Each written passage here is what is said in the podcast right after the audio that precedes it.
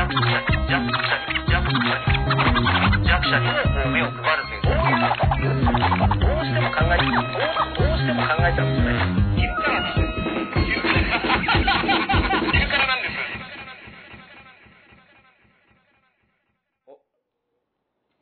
か？映ってますかね？いや どうなんですか前説、まず声が聞こえるかどうかね。はいはいはいはいはいはいはい。あ、あ、あ、今日やりますか？やりますよ。やりますよやるかな？どうなんだろう？暑いからね。うん。暑いからやりたくなくなっちゃうみたいなね。こともあるかもしれない。これね、今日ね、はい。あのー若干ですね、はい。あの、土台をね、今までのあの、小池百合子さんではなくてですね、そうなんです、そうなんです。あの、椅子にしたんですけども、これがね、若干クッションのせいで、画角がちょっと不安定というか斜めというかね。今まではね、うん屋根裏の、うんまあ、ロフト、あ、あ、そうそうそう。ロフトグループで ロフトグループでやってたんですけど。ただあまりにも暑いということで、うんはい今ねまあ違うお部屋を貸していただいてるやってるんですけどね。だから逆にあのカメラの支えるど椅子うん土台というか椅子がうん毎週ここ2、3回、そうなんですあ、これちょうどいいんじゃない？ですか。ぐらいがいいんじゃないですか？今までは小池さんのね、女帝をかますとちょうどよかったんですが、今ね、あの、小池さんなしでね、ちょうどいい。小池さんを外す、ちょっとこ小池を外す、小池外し？ちょっと東京の数をごま、かしてるちょっと除外したら、なんかあの、数え方を変えたみたいな。数え方高さの数え方を変えたみたいな。国となんか重症者のね、ねえあの数え方が違うみたいな協力。協力したいみたいなやつ、そうです、そうです。で、あと、小池さんといえば最近な、なんですか、発言録、議事録っていうのもなんかこう改変されてたみたいなね。あいいねあの、アクリル板ですき焼きになって楽しいんでしょうかみたいなのも変えられて、あの、削除されてるらしい。やっぱ、あの、楽しかったんじゃないですか、もしかして。すき焼きを削除ですよ、皆さん。すき焼き削除ですよ。あんなご機嫌な発言が。坂本九がびっくりそうですよ。すき焼き連盟はね、抗議した方がいいです。そうですねなんで小池さんのすき焼き発言を削除するんですか？なんかね、あの、目の前で食べてくださいって会話の時のね。それが楽しいんでしょうかって、まあ、うんすき焼きをディスってたんですけどね。うんもうその時点で抗議しなきゃいけないんですそうですはい。まあまあ、果たして小池さん、すき焼きを囲む仲間がいるのかっていう、そういう問題があるんです一よね。人すき焼きかもしれないですね。そうです、そうです。一覧みたいな感じでね。うんんはい。えーと、あ、声は聞こえてるっぽい。声は聞こえてます喋か。あの、僕ね、ええ先週も、ええあの、秋葉原のグッドマンっていうもう閉店しちゃって、はい先週で閉店、あの、鹿島さんにも一度出ていただいた、ありましたネタ語れっていう、ありまあの年末出ていただいて。閉店しちゃったんですか？あそこは閉店しちゃって、これもね、コロナで持たなかったっていうのもあるんですけど、うんそこで閉店間際に配信イベントをやって、で、冒頭なんかまあそういった経緯、はいまああと3日しかないからみたいなことうんをわーって喋ってたら、うんずっと音声流れてなくて、うん。えあ、そのイベントの音声が？イベント配信スタートって言って喋ってたんですよ。そしたらはあ。音声流れてなくて、で、あの、ラサール石井さんがはい来てて、ラサール石井さんが、音出てないよっていう、なんかあの、AD さんみたいな動きしてるんですよ。あーえって、あの、そういうことがありますから、やっぱ前説の大切さってね。はあ。あ兄貴って呼んだわけじゃないですよね。そうそうラサールさんといえばね、あの、あポンと赤信号。はい。ねね、ちなみにですね、その時も話したんですけど、ラサール石井さん、今度赤信号じゃないですか。MC 小宮さんうん。MC 小宮さんじゃないですか。ね。小宮さんは、あの、MC 小宮っていうキャラでレコードを出してるんですけど、だってあれ平成の最初の方ですよ。そう。89年とかね。だから MC ハマーでしたっけ？MC ハマーを言い換えて、倦怠期と、そうそうそう。A 面が倦怠期で B 面が倦闘期っていうのを出して、これがすごいヒットしたんですよね。だからラップの黎明期のさらに前ですよい。や、そう、だから、うん。あの、なんだったらお笑いの人がうん。ラップをネタに取り込むって、うんもしかしたら一番最初かもしれないですよ。そうですね。あの、お笑いのネタとして、うん。ラップを取り上げた人っていうのは、だから歴史、ちゃんとこれはね、こういう議事録は残しておかないとあの、え今は割と芸人さんがね、ラップネタとかそれこそフリースタイルとかやったりとか、あのそれこそ好きな芸人さんも増えてきてるから、あのーまあ、割とそういった定番ネタになってきてることるんですけど。もとあの、ひょうきん族って、うんあの、竹ちゃんマンコーナーね、さんまさんとかブラックデビルとかっていうイメージをお持ちの方も多いですけど、やっぱりあの、前半のうん、ひょうきんベスト10っていうのもスト、10うん。めちゃくちゃ、今から見ると、ただ、こう、ワイワイやってたじゃなくて作り込まれてて、フラワーダンシングチームとか、うんあの、ちゃんと音ネタになってるんですけどね。ね。うん。結構うん、その番組で、その予想が違うけど、作り込み的にはそうです。そうです。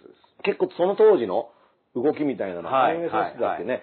だから、あの、MC 小宮さんのネタも、当時だからまあ、お笑いとしてやってるから、まあ、ある種、馬鹿にする笑いっていうか、なんだこれみたいな、とこがあったまあ、と思うんですけど。料金別でね、うん。それこそ、片岡鶴太さんがマッチをやってたりとか、マッチやってた。まあ、うんその流れを組んで、多うん。分、ちょっと似てるからとか、そういうのもあるんじゃないですか。その、そういう系統で来てて、うん。で、そこに多分ラップもこれやってみたらいいんじゃないのっていうのが、割と初期にやったのは小宮さんで、うんっていう歴史をね、うん。再確認できて、うん。ああ、なるほど、みたいなね。まあ、ちなみにね、うん。あの、しれっと座ってるこのプチカシマさんもですね、はい。ええあの、チェックヨアマイクというね、ええ。あの、ヒップホップ、ラップの大会で、えっ、と、これは優勝優勝です。優勝してるんですよね。あのー、90あれ3年でした？93年。第2回うなんです。ん、第2回チェックヨアマイク。これ ECD 主催ですよ。というのは、はい、うん僕大学時代、まあ仲のいい友達といつもまあ、うん。そこ、あのー、こういう部屋に集ってね、で、夜中のテレビを見て、うん。深夜テレビでくちゃくちゃって、ん。基本お笑いが好きなんですよ。うん。だけど、まあ、それを立ち上げるリーダーが、うん。あの、お笑い以外にもやっぱりラップとかにも興味を持ち始めて、早いですよね、93で、ラップの中で演芸をやりたいっていう。う。ん。だから、お笑いのネタみたいなのを、演あの、ラップで表現したいっつって、で、今度なんかその ECD さんのその大会があるから、うんまあ大会っていうか、僕は大会、全国大会って認識してる。全国大会。もっとかっこいい言い方ですね。コンテストがあるっていうんで。まあまあ、全国大会みたいなもんですよ。そうです。んで、応募したいと。うんで、これグループとして行きたいから、うんちょっとこう、一緒にグループ入ってくんねえかって。おーその、じゃあ部屋に集ままあ、そもそもずっと同じグループなんです。もうずっとお笑い番組をこう見てね。うんで、いや、俺、ラップとか知らないし、うんいういや、隣でああの、合いの手入れてくれるだけでいいし、うんうんうんうん一緒になったらネタを書いてくれる、うん考えてくれるだけでいいって言って、ああ、じゃあそれならって。うんで、それがトントン拍子に行って、はいで、あのークラブチッタ川崎。はい。ね。あれが、もう本戦会場ですよね。で、その年は第2回だったんですね。うん第1回が確かあれ、仁義ってういう。ん、仁義、あのね、今、ゲルシー閣下っていうね、ええそれこそアイドルとかもやってる、あの、仁義、東京仁義一家っていうね。で、うん第2回は、えー、客席の投票で決めるっていう超民主的な。もう早いですよ。今、ええ MC バトルとかでね、ええ取り入れてますけど、客席投票で一番イケてるやつを決めるっていうね。で、僕らは、うんイメージとしては、まあ、あえてドカジャンって言うじゃない。ですか。うん。だって、ラップってそもそも、なんていうか、アメリカでも黒人とか、まうん。マイノリティの心の叫びでしょ、うん。で、リーダーがよく当時から言ってたのは、それをそのまま真似してどないすんねんと。うん。日本には日本のうん。その少数派の心の叫びっていうのがあって、それがやっぱり、じゃあもう必死、肉体労働をして、普段は黙ってるけど、その心の叫びみたいな。うん。でも実はお笑いを表現したいってそういうあの、あれでいこうっつって、ドカジャンとか、はい。お守りつけて、トラさんみたいな格好して、で、やったのが、今でも覚えてるんですけど、あのーあなたが私にくれたもの、ジッタリンジン、うん。その当時流行ったんですよ。で、あなたが私にくれたもの、すごく可愛い曲を、だおっさん風に、あんたが俺にくれたもの、うん。みたいな感じで、そこをお笑い風にやつ、ノロヘ、うん。ノロケイスケのヘルメットとか、まあ、その当時ドッキリカメラとかあってね、うん。そんなもんもらっても嬉しくないよ。っていう、うん。松崎しげるのサインバットとか。松崎しげるさん当時野球サインバ大ット。プロあの芸能人野球大会でめちゃくちゃシェアなバッティングをしてうん、すごい一部の構図家の間では、あれ。でもそのサインバットあったら、うんでもいらないよねっていう話とか、まあまあねまあそういうあのギャグですよねい。やいやいや、わかりますわかります。そしたらそれがやっぱり客席投票だから受けちゃって、うんうんうん1位になっちゃったんですようん。い。やー、優勝。2位とか3位には、後々、あの、黄緑とかうん、ちゃんとした人たちがいるんですよ。黄緑とかも出てるんですよね。出てるんですね出てるんですうん。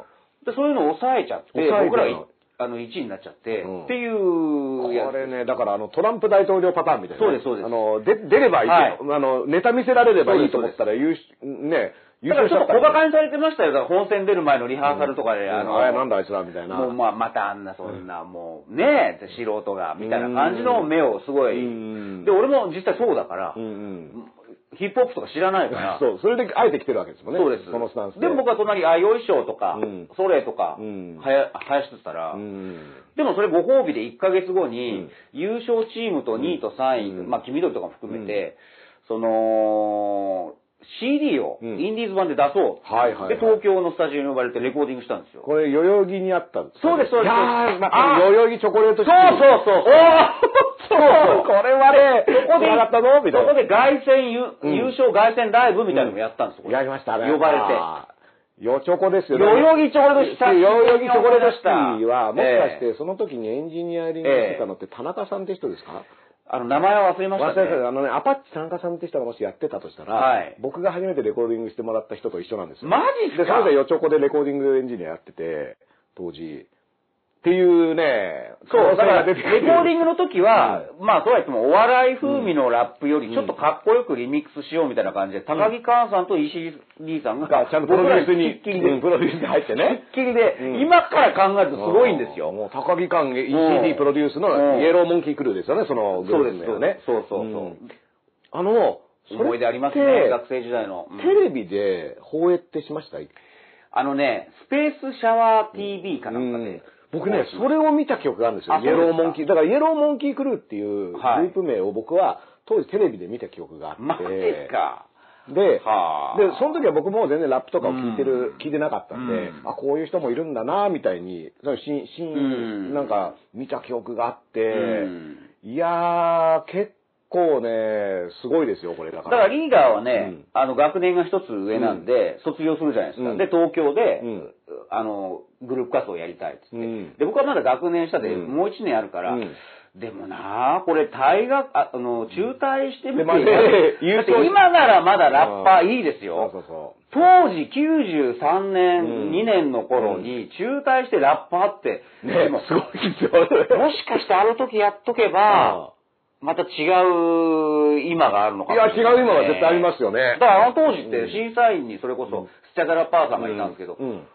それぐらいしかいなかったですからうね。ん。あ、もうじゃあ審査員がした、した SD。だから世の中的に知られてるラッパーさんって、まあそうですよね。うんうんしいやで、スチャダラさんとはまたちょっと経路が全然違うから、うんお笑い系で、うん。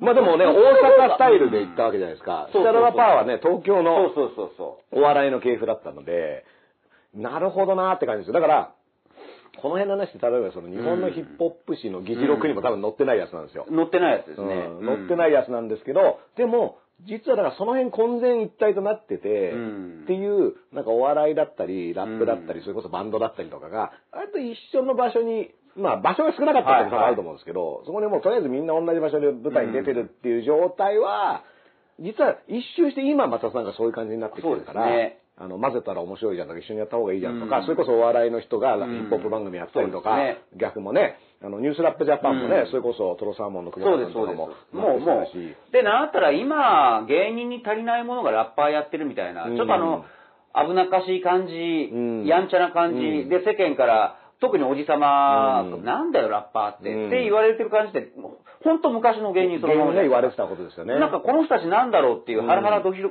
キ感も含めてね。うん。うん。だから、今ラッパーっていうポジションはすげえ面白いなと僕はうん。思ってるんですけどね。あ、うん。でもね、その今、ゆその同じことね、うん。僕 RG さんが話してた時にも、うん。いや、あのね、ラッパーは美味しいですよってうん。要は芸人はやる場所が、ポジションが結構きた決まってきて、そこに要はアウトからうん。攻められるのそう。ラッパーですみたいな。芸人はもう求められてる。もうなんかテレビの中で MC もやる人もいて、そこが、まあ一つの路線になってて、それは素晴らしいと思うんだけど、うん。でもそうなると皮肉なことに、芸人こそちゃんとコンプライアンスを守んなくちゃいけないっていう、うん今事実になってるじゃないですか。うんね。そうそうそう。で、ラッパーの方がちょっと危なっかしいことで世間騒がすじゃないですか。うん。でも、それは本来芸人じゃないですか。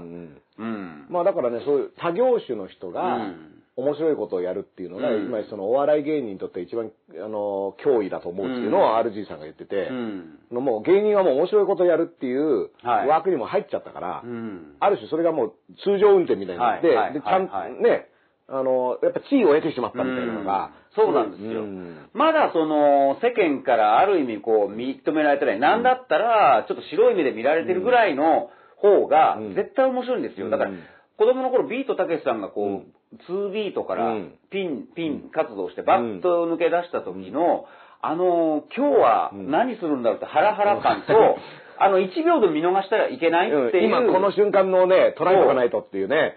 それ、今ないじゃないですか。うんでもそれ今ラッパーだったらできると思うんですうよね。んっていうね、ことがね、これだから鹿島さんと僕並んでやってますけど、もう93年デビュー組ですからね。はいそうですそうですもあの、業界的には兄さんですよ。なったらもう、スチャダラパーさん的な感じで、俺はヨガヨナラ。ヨガヨナラで。あの、違うバックトゥーザフューチャーでタイムマシンがあれそうそう、戻ば、ってったらね。いるかもしれない、そういうふうに。ん。そこでね、いや、あの、り大学辞めとけって、みたいな。のをバックトゥザフューチャーでやって、じゃあ行きますって言って来てたら、今ね、そう。高木寛さんとかの並びとかのね、伊藤聖子あ、さカンさんもう、この間、うんみたいな、カンさんとはね、もう25年ぐらいの付き合いなんですよ、みたいなこと平気で言ってたかもしれない。平気で言ってるみたいなね。ううんん。なので、あのーね、ジブラさんとかより先輩みたいなね。そうそうそうそう そういう。この歴史のイフすげえな。すごいですよ。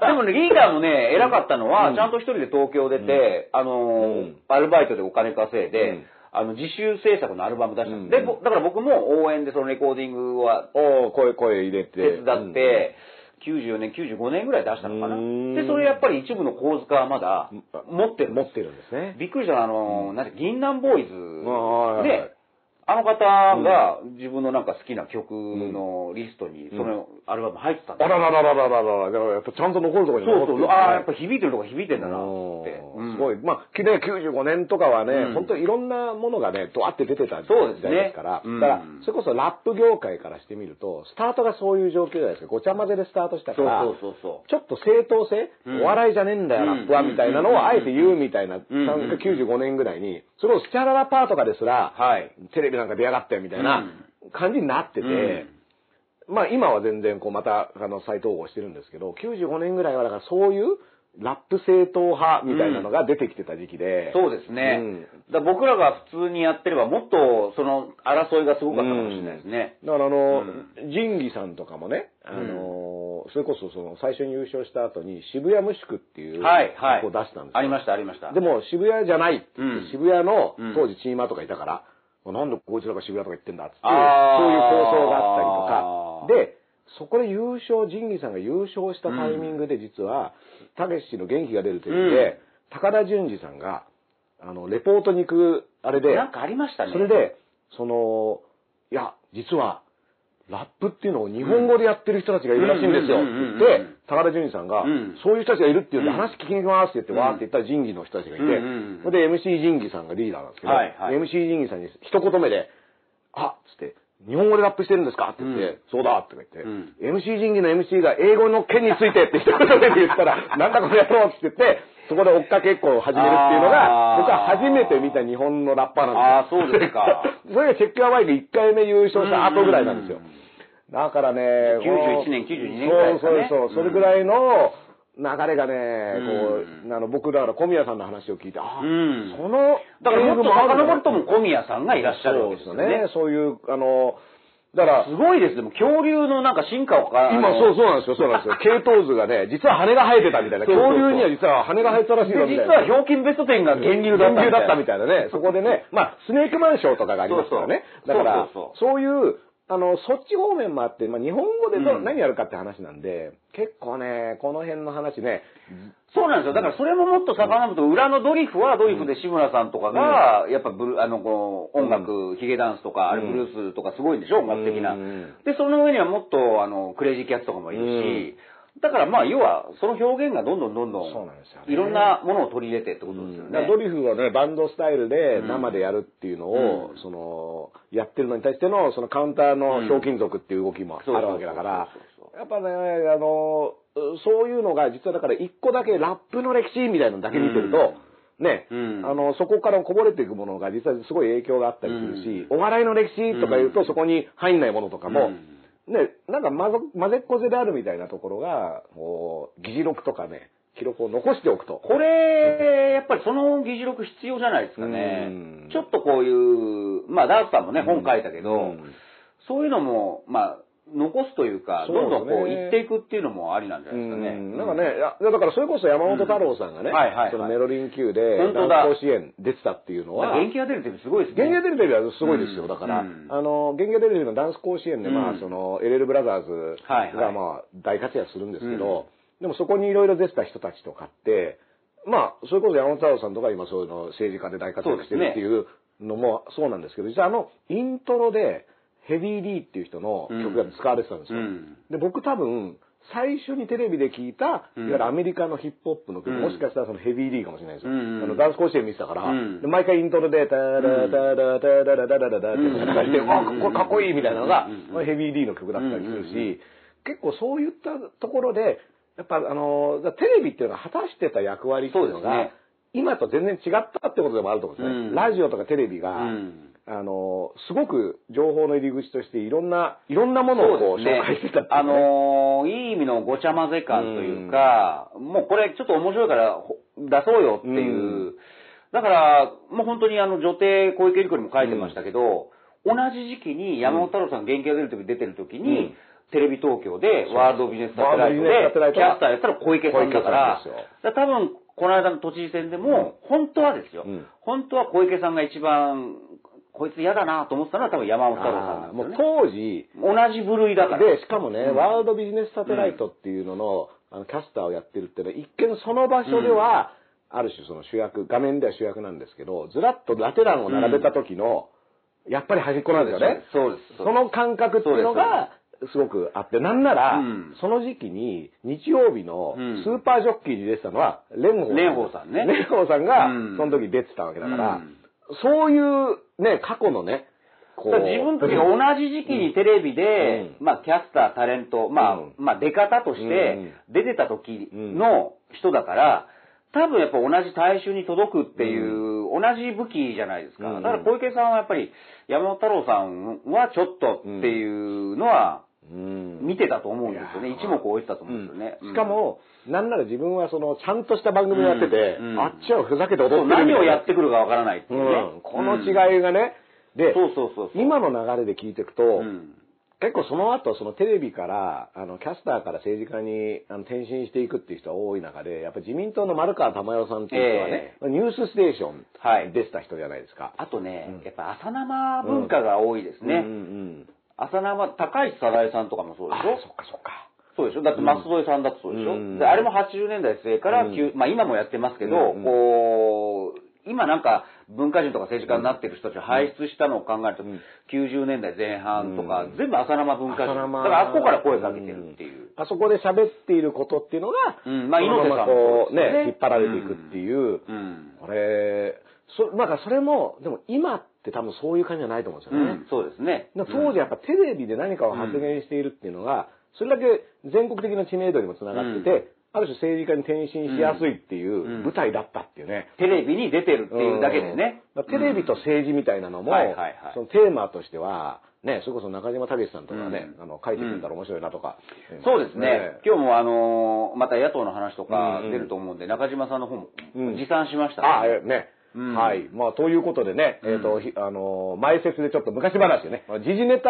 これはなかなか取れ高ある前説だったじゃないですか、これ。この二人何喋ってんだよ、いつもっていう。実はそういうバック、なんか今までの、あるんだよ、奇妙な縁があるんだよ。はい。あの、うん僕らがニュースラップジャパンで、カズマさんと初めてご一緒した時に、そのイエローモンキークルーの話を伺って、ええー、って思って、ええ僕は全然その、あの、リンクしてなかったんですそう、だから、だから俺、俺そういう過去があって、ニュースラップジャパンって、うん。俺な、な、何スピってんだろうと思ったんけどそうですよね。でもそれをまあ、声高に言わずにね。うん。秋江ムーブがあったんですね。あの、祈りますって言って、祈っても敬意と感謝でね。うん。まあそうですよね。だって鹿島さんにしてみれば、うん。多分その当時、あんまりこれ実は本人に聞いてないんですけど、うん。要は企画の話が来て、うん。あの、アベマでこういうのやるんですよええ。って言った時に、まあ、鹿島さんから聞いたのは、その前に森達也さんのバスツアー番組が、あったんです、一あ回。一回。パイロット版みたいな感じで。あうん。のー、アルコピースうん。MC で、うん。うん。これもね、企画としては面白かったんですよ。あの、まず、渋谷かどっか、あだから、アベマのうん。スタジオの、あの、前からバスが出発するんですよ。うんうんまあ、いわゆるロケバスですよね。で、バスの後ろにん、アルピーがいて、で、僕が、あの、コメンテーター的な立場で、うんうんで、その週のニュースをこう語っていくんです。うん。そうすると、バスだから動いていくでしょ、うん。で、当時、なんかやっぱ、オウム絡みの裁判かなんかあって、うんで、青山の、そこに止まると、うん森達也さんがうん信号で待ってるんですよ。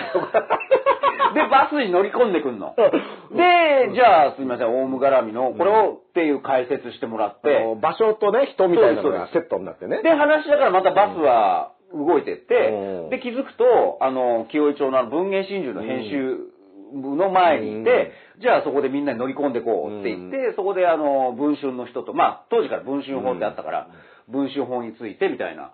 これすごく企画としては面白かったけどまずバスだから、うんあの、時間が押したりして、ちょっと、ま、合わない。時間がね、読めないっていうでね。すげえコストがかかるっていう。でもあの企画たまにスペシャル版だったらありだと思うんですよね。うんで、やっぱりあのー毎週やるっていう前提でパイロット版でしたから、うん例えば毎週事件の、だだから築地なら築地そこに行くっていうことですよね。毎、毎週行くようなのがなかったらどうすんな問題ってのもと当時あったらしいんですよ。うん行く場所がない。だから僕は、そのパイロット版の流れで、うんあのニュースラップジャパンっていう装いも新たになったのかなと思ったんですけど、どうやらブラウスさんの話聞くと違うっていう。まあ、プロデューサーは同じチームなんですよね。はいはいはいだから多分そこが何か、そういったニュースバラエティを作れっていう、あのー、ミッションは持ってて、で、その時に別の、うん。多分別の作家さんが持ってったネタが、うん。アフリカのウガンダでうん。流行ってる、ニュースをラップで伝えたら若者が盛り上がったみたいな実例があって、うん。でこれウガンダで流行ってる番組、ダースさん知ってますか？って言われて、いや、全然、あ、こんなのあるんですねって言って、これ日本でできたりしますか？って相談を僕が受けて、で、あ、あの、僕、まあ、ラッパーの友達がいっぱいいるから、うん。あの、できそうな人もうん。誘えるし、うん。で、まあ、僕がいろいろ当時から、まあ、ちょっとうるさいこといろいろ社会問題とかについて言ってたから、じゃあ、ダースさん仕切りできますかって言って、あ、やります、やりますって言った時に、でも、ニュース番組やる時にラッパーだけ集まってやると、うん。結構ふわっとするぞっていう。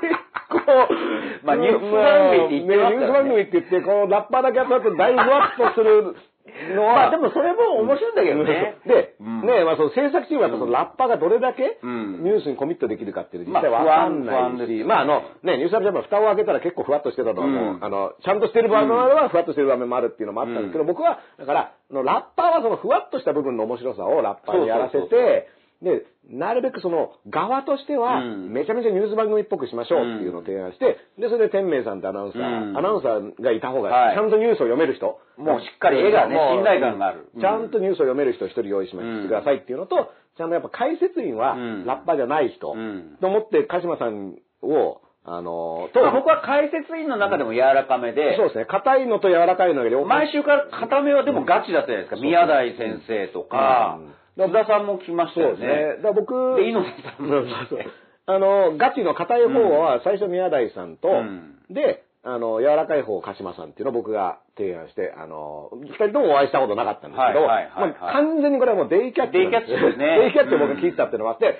あ、もうこの組み合わせ面白いんじゃないかなっていうのと、実はそこデイキャッチって曜日連れで、そうなんです。宮台さんと鹿島さんは絡んでないんですね。実は僕、デイキャッチで5年出てて、宮台先生はもうずっとね、うん。25 25年とか。ね。うん。でも曜日ずれてたからそこで初めてあいつもデイキャッチ聞いてますみったていな。ああ、どうもどうもっていう、だからそこの、嬉しかったですよ。あの、僕、そこのズレも、はい。あれ、これ二人一緒だとどういう話になるのかなっていうのも、うん。リスナーとしてね、あの、リスはいナーブッキングみたいなのをやって、で、はじめましてって言って、うん。宮台さんと鹿島さんに、あの、一回目出てもらったっていうのが経緯なんですけど、い。やー。これがね、だからラッパーじゃない人呼ぼうと思ったら、ラッパー93年にもう優勝してた人呼んじゃったみたいなね、これがね、いろんな成分があっていいですね。デイキャッチも成分もあったり、ニュースラップジャパンのあの成分とか今こそあってもいいなと思うしね。うん。うん。だからそのね、バス観光もそうだし、そうそうそうニュースラップジャパンもね、うん。あの、特番ぐらいね、うん。あの、やらせてよみたいな、そうそうそう。やらせてよみたいなね、あの、産ませ数てよ字はだって上げてたでしょだってニュース数字は良かったですよ。あれ、アベマの中でも長寿番組だったですもんね。そうですね、2年以上やってて、うん。あの、一時だから20万人ぐらい見てる時も日曜深夜に移動した時が一番良かったたんですすよ。ね。あの、うん他がね、他に何もやってないっていう時そうそうそうそう間帯だったからですね。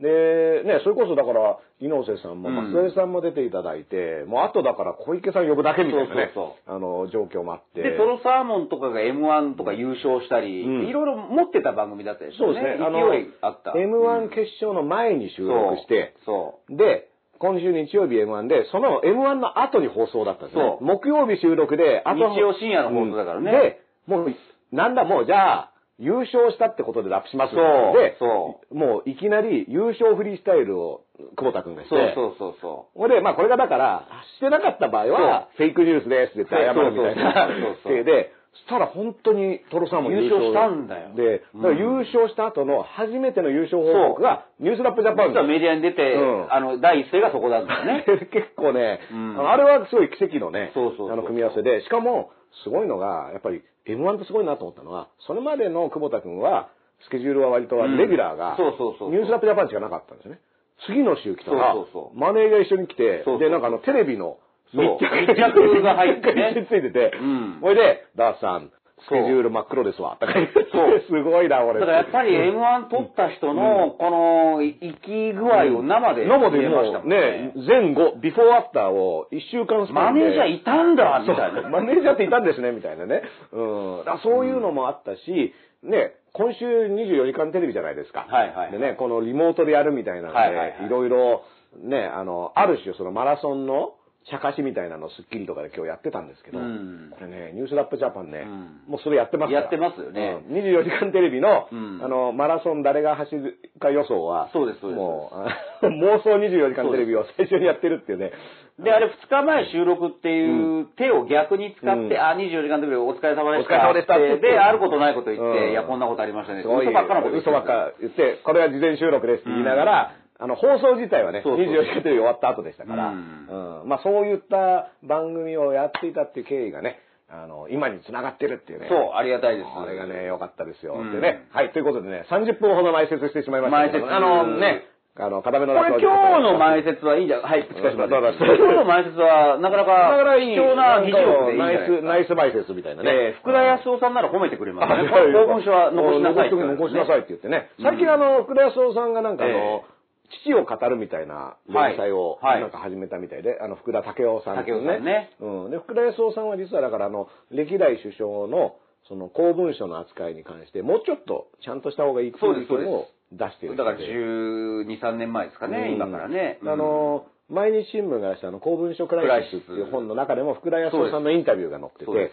結構読みがいがありましたね。やっぱりこれを残しとかないと、うん。まず日本ってどういう国なのかって、あ、うん。海外から馬鹿にされるっていうのもあるし、その視点ですよね。もちろん僕らもね、散々言いましたけど、うん。その50年後、100年後のもう子孫が困るじゃねえかっていう、うん。それが保守なのかっていう、うん。だから福田さんおっしゃってるんです、ちゃんと。うあの、鹿島さんもね、よくその議事録問題になった時に、うん。結局、まあ、僕らはもうそうだけど、50年後の僕らの子供たちの世代が、同じような危機があった時ね、じゃあそれは2020年見てみようよ、うん。ないってどういうことだよ。ないっていうことになっちゃってるっていうのと、この、福田康夫さんとか畑山幸夫さんのそのインタビュー両方載ってるんですけど、要はその首相っていうのが、の公文書の扱い、辞めた後どうすうんるみたいな、その持ってたりするのそうそうそしたらあの、畑山幸夫さんは全部自分でシュレッダーにかけたってそうそうそうそう。で、今思えば、ちゃんと保管しておけばよかった。おけばよかった。で、いろんなもね、で、沖縄問題とかもなんか外務省に実はなんか適当なこと言われたんじゃねえかみたいなことも、まあ今にして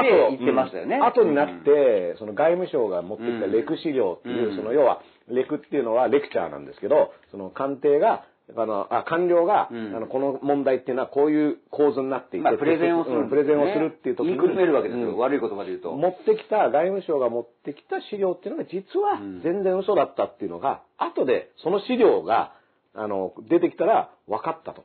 で当時は畑山幸夫さんはそういうことだったら、そうそうじゃあしょうがない。あの、要は最低でも県外って辺野古のね基地を最低でも県外って言ったらそれをやると、あの、こうこうこのアメリカ。距離がちょっと離れすぎると、みたいなのあったんですよね。アメリカの軍の規定で、うんうんあの、それだとできないんですって、うんその、うん他の案が、だと当てはまる場所がないんですって説明を受けて、じゃあその最低でも県外っていうのができないんですね、と納得しちゃったんだけど、実はそれが全然アメリカ側に問い合わせたらそんなことはなかったっていうね。これはだって身内ですよ、外務省。自分の部下から嘘を言われてたっていうね。うんこれが結構ね、あの、まあ、驚きで、でもそういうことがあったっていうことを公文書が残ってれば、はいはい。わかるわけじゃないですか。はい外務省ってそんなことやってたのっていうのが、うん。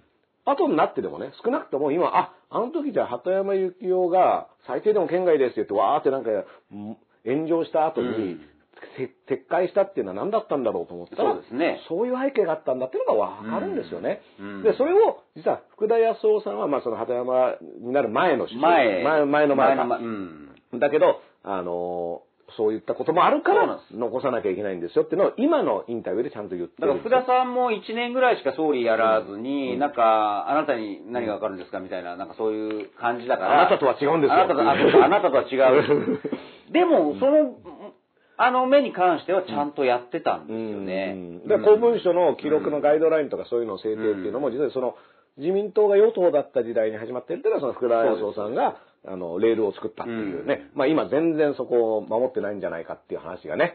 あの、だから本当にそういう、まあ、自民党の OB も含めてね、今の自民党はどう思ってるのかっていうのは、本当にき、谷垣さんもこの間ね、うん。京都新聞かなんかのインタビューに答えて、やっぱり引退され、もう今こそ僕谷垣さんだと思うんですけどね、うん。うん。今こう野党合同だって、うん。結局あれって、今日も後でゆっくり語りたいんですけど、谷垣的なものがないからなんですよね。ね。中道のね。そうそうそう。中道保守っていういいわゆる自民党の中でのハト派的なものがないから、自民党リベラルっていうのは、そうそうそう一定の勢力が常にありましたからね。そう。で、谷垣さんは自民党が野党時代のトップだったから、だからそう自民党総裁として総理じゃない、うん。珍しい人だったんですよね。で、あの頃はキャラ弱いみたいなこと言われてましたけど、でもやっぱり改めて今谷垣さんの言葉とかは、あのー興味深いですよね、うん。で、安倍さんはやっぱり専門家の意見を聞いてないんじゃないか、うん。みたいなことをうん、最近の京都新聞のインタビューで言ってますね。ううん。ん。だからね、あの、谷垣さんも、その、まあ、体のね、怪我されてから、やっぱり副自転車がお好きで、うん。すごくスポーツマンなんですけど、それが逆にあの転転倒倒してしまって、だから二階さんが幹事長変わったわけじゃないですか。そうなんですよ。あれこそ、うん。本当の歴史のうん。分岐点だと思うんですよね。ななんかその、まあね、あの、谷垣さんは、だからその後、結局今車椅子なんですけど、でも、そういったその車椅子の議員さんとかも、うん。今は国会でもねそうなんその、それこそ去年の参院選以降はうん。国会をバリアフリーにしなきゃいけないっていうことで、あの、そういった、あの、障害を抱えている人でも、あ議員としてうん。登壇できるような方向に今行ってるわけだから、うん。まあ谷垣さんとかが、そうなん。そういう立場から、いろんなことを発信するっていうのは、僕は自民党にとってもいいことなんじゃないかなとだ思います、から去年、去年かおと、うん。去年、確か去年の自民党党大会で、うん。谷垣さん車椅子で登場されたわけですよね。うん。で、そこで自分は今までその障害を持ってる人に対して、うん。やっぱりなんか、なんか別の目で見てたみたいな、うんだけど自分が当事者になってうん。見えてきたっていう、うん。素晴らしいスピーチをされてるんですよ。ね。だむしろ、あ逆にもう車椅子の首相でもいいじゃんって、うん。まあもうと、その時は当然引退してたんですけど、もう一回政界復帰でもいいのにって僕は思いましたけどね。そうですよね。その、あの、頭脳もね、うん。明晰ですし、うん。あの、今、その経験もある人ですから、まあそういった人がむしろね、あの、政治家に向いてんじゃないかなっていうことも改めて思いましたけどね。そうです。まあうん。当時10年ぐらい前とかね、いろいろあるから自分のその本意じゃない政策とかもやってて、まあ実際そういうのも批判されるべきだと思うんですけど、今は逆にもうん。う、そこからスコーンともう抜けて、なんか大化けしてると思うんですよ。見方が要は自分で当事者になって、ある種の社会の見方が変わったわけじゃないですか。うんその見方でこそ政治に関わってほしいなっていうのは、実は僕はすごく思いますね。ううんん。だから今ね、この安倍さんの健康、体調問題っていうのが出てきてる時に、まあいろいろな、まあ結局公務復帰してええ、これ両方の意見が出てるじゃないですか。そうなんです。だから、甘利さんがね、はい休ませなきゃいけない休めって言っても休まないんだみたいな話をね、してる一方で、菅さんとか加藤さんは、とか西村さんは、いや、なんか別に変わんないですよ、うん。みたいな、全然体調悪いとかないですよ、っていうスタンスじゃないですか。で、実際に7時間検査を受けて、うん。で、その後復帰して、もう、あの、もう復帰しましたって言った時の記事が、はい。火消しってなってるのね。そうそうそう。火消しって、火つけたの誰だっけなって思ったら、えこれ自分たちじゃないの？って。これね、これ本当にあの、まあ、に2週間前ですか、うん。この昼からなんです。では、あの、そうは言っても8月6日のね、うん。あの、広島の会見聞いたけど、ちょっと声かすれてね、っていうみたいなこと。うん。で、じゃあ体調が悪いんだとしたらみたいな話をしましたけど、はい。僕はあの後もずーっと記事を追ってたんですよ。うん。うん。そうするとね、やっぱりほら、いくら野獣馬とは言っても、うん。人の健康不安とか体調不安説とかをこう詮索する記事とか、うん。あ好きじゃないんですよ、僕。うん。やっぱりなんか、なんだったらネットではもうそれを揶揄する人とかもいるじゃないですか。うん。そういうのはもう論外で。うん。だけど、皮肉なことにですよ。でもうん。安倍さんの健康不安説の記事というのが一番この8月のうん。読み比べのお題としてはうん、一番適していたんです。うん。行間がありすぎるし、うん。いろんな情報が出てるし、うん。例えば、あのー前ここでも言いましたけど、吉村さんのイソジン会見ありましたよね。うんで、じゃあネットではバズってる、うん。ものすごい話題だけど、うん。実際ニュースの価値としてはどれぐらいあるんだろう？どう報じられれてるのか、みたいなでね。僕はその一つの目安として、翌日の朝刊でどう報じられているのかっていうのを目安にしてるわけですよ。うん。そうするともうほとんどスルーしてたわけ。全然扱ってなかった、これ2回ぐらい前にこの番組で言ったんですけど、言いましたね。うん。で、で、する、その吉村会見をスルーしてる新聞が、じゃあ逆にちっちゃい記事であれ、うん。何を載せたかというと、菅さんが、えー安倍さんのお健康不安説を否定という。否定したまあ、菅さんの会見で出たからベタ記事になったけど、うんうんあ、イソジンよりこっちの方が価値高いんだ。これ政治部の記者の判断ですよね。そうです政治部のデスクがね。はい。というのは、8月4日に発売したうん、フラッシュという写真週刊誌が、うんえー安倍さんがもう吐血したっていう情報を載せたんですよね。うんで、それに対して、うんまあ、さすがにそうは言っても写真週刊誌の情報とはいえどもですよ。あの、じゃあ本当なのかどうかっていうのは多分出たんでしょうね。うん多分じゃなくて出たんですよ。で、それで菅さんが否定したと。うんまあ、ここまではいいじゃないですか。うんで、ここまでの驚きというのは、あ、イソジンよりこっちの情報の方が、うんちょっと永田町では大事なんだなって思ったのと。で、その6日後に読売新聞が、うん安倍首相が7ヶ月半ぶりにはい。ジムへ行ったと。ジム行ったってね、これがスポーツクラブで、ジムで汗を流した。うんだからこのコロナで、やっぱりお、あの、だから1月以来、うん。なかなか行けなかったけど行きたよっていう、そういう、まあ、まあ言ってみれば、まあ、のんきなニュース、記事だなと思った。だからね、それも、今までね、共同とかがたまに、日曜日にうん安倍さん買い物へみたいな記事が出てたじゃないですか。そんな何が意味があるんだと。っていうのと、同列の記事に一見見えるけど、そそうなのかっていうことですよね。そうなんです。うんで、そしたら、そこはやっぱり週刊誌とか、タブロイド紙とか、まあ、スポーツ紙のそのコラムとか、うん。まあ僕、ここでよく紹介した正解地獄耳師匠って呼んでるんですけど、まあ言ってみれば、下世話なネタも含めて、一般紙では、長官紙では、朝日とか読みとかで書けないようなネタをもう書いていくわけですよ。うん。そうするとやっぱりあの、ジムへ行ったっていうのは、むしろ、ほら、健康だろっていう、うん。健康不安説を消すためのうんうん。アピールなんじゃねえのっていう、うんうん。逆にそこを見え、見えすぎちゃってるよっていうのもあるし、うんあと、これ実は前からうんそういう首相同棲ってほら、全部チェックされるでしょ、何々ホテルとか何々ホテル。そうですね。だからどうしても人と密会したいときは、うんホテルに入って違う場所に移動する場合もあると。あの、料亭とかもね。うんそれと同じで、ホテ、あの、ホテル内のフィットネスクラブに入って、うんで、そこから中抜けして、うん。ホテル内にあるお医者さん診療所に行ったんじゃないか。うん。これ前からよく言わ前れてる。んですよから言われてましたね。だそれをまた再燃して、で3時間も入ってたうん。あのフィットネスクラブにいて。3時間も汗流さないう。うん。その時も僕だから聞いて、鹿島さんに3時間も運動してたんですかって、長くないですかみたいなのは、そうそうそうそう。だからそういった時に、あの、首相同棲って入った、ここに入りましたっていうのと出るっていうのを、要はあれ、目視、若い記者が外で、新人の担当新人担当が、あ、今入りましたっていうのをメモって何時何分にどこどこ行った。で、誰々と一緒っていうのを全部メモって、うんで、出てきたら何時何分に出てきたっていうので首相同棲って作ってるから、その間の、そうです。そこに入って出たのは確かですけど、うん中に別に全部ついてってるわけじゃなないんです、ですそうなんです。よね。うん。うん。だからもし、もしどうしても誰かと会いたいときは秘密のあれがあれば、やっぱそういう、まあ、相手を巻くこともするんですって。で、そういう記事が出て、ああ、なるほどなと思ったら、今度は夏休みが取れねえみたいな話そうです事が出ね。てくるわけうん、夏休み記事出ましたね。だから、あの、終戦記念日で、うん。まあ、スピーチした後は、従来だったら山梨の別荘に行って、うん。で、秋の人事に備えて、で、うん。ゴルフもしながら、うん。OB をよ、あの、うん。ベテラン議員とかを呼びながら、人事構想を練るとか、で、うん。英気を養うみたいな。うん。それが、今年は小池さんがね、うん。まあ、東京に住んでる人は出ちゃ、うん。出ないようにって言ったから、そのジレンマだって言って、うんで、国民の目を気にして、あの、安倍さんは都内にいるんだって言うんだけど、うんその記事で面白かったのは自民党の議員が、いや国民の目を気にしてる割には仕事してねえじゃねえかっていう。ねだから、これね、あのー先日麻生太郎さんね、140日連勤はい。してるんだと。はい。で、文句言うんだったら、うん。140日間働いてみろみたいなね。そうそうそう。これまた乱暴あれももう、あれもうびっくりするほどめちゃくちゃな、うん。ね。何の話なんだっていうのと、でも、僕や鹿島さんね、うん。フリー、ある種、まあ、うん。事務所所属してたりしても、フリーランスじゃないですか、うん。立場としては。で、僕らって、例えばネタ考えたり、うん。曲考えたり、まあ、それこそ新聞読んだり、うん。これ毎日やってるじゃないまあ、ですか。タイムカードには押せない職業ですよね。で、いつ何時でも、思いついたらそれをメモってまとめたりとか、夜だろうと、ね。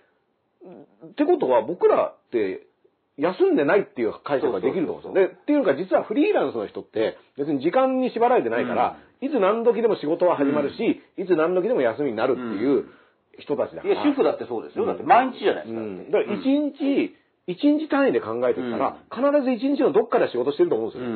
うん。そういった完全に一日丸々もう何にももう、あえてそうするっていう時を作んないと、必ずそういった時間はあるんで。で、もっと言うと、非常時うのん、このリーダーの働き具合と、なんで一般の勤め人の、あの、日数を比較して、お前らだって、誰だって総理みたいな体験してないじゃないですか、だって。週休2日じゃねえか、みたいなことで、ね。その麻生さんだってそんな言い方をするんであればですよ、麻生さんも調べたんですけど、えー2008年9月24日からうん2009年9月16日まで総理大臣お務めになってるわけですよ。だから1年、わずか足りないわけ。だから360日ぐらいですよ。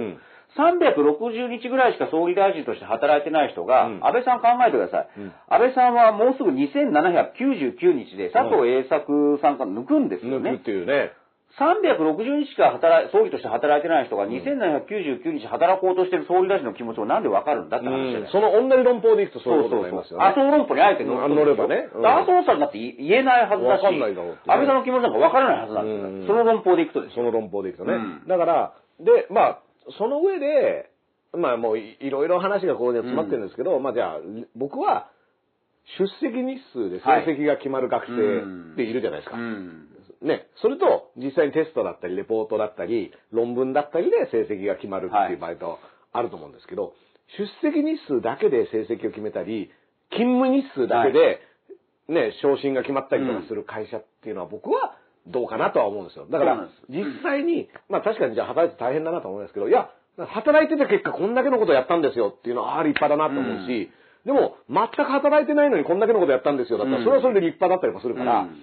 結局、政治家って何をやったかっていうことが評価につながると思うし、で、それと体調運動は全く別の話で、もし体調悪いんだったらもう休んだ方がいいしっていうのは全然これ、あの、だから働いてるから偉いとかって話でもないと二つの柱をごちゃ混ぜにわざとしてる匂いもあるんですよね。だから、働いてるから偉いだろうとか、うん。働いてるから休ま休まなきゃっていうのをわざと同じ話にしてるけど、休まなきゃ誰も別に、まあ、あの、それを言ってる人は僕は、だからさっき鹿島さんが言っている論外として、体調が悪い人は休んだ方がいいんですよ。うん。でも、仕事してるからっていうのは、うん。いや、仕事って、働いてた日数とか時間なんですか？みたいな。まあ、それが短いっていうツッコミも当然、うん。ね、あれでもそんな言うほど働いてなくねえか？みたいなのも、ね、あの、午前中休んでやったりもするわけだし、うん。しかも今、何ですか？このコロナ禍で、日々、常になんか自分の生活をどうするかっていう対策を考えなきゃいけない状況に、いろんな人が置かれているんだから、うん。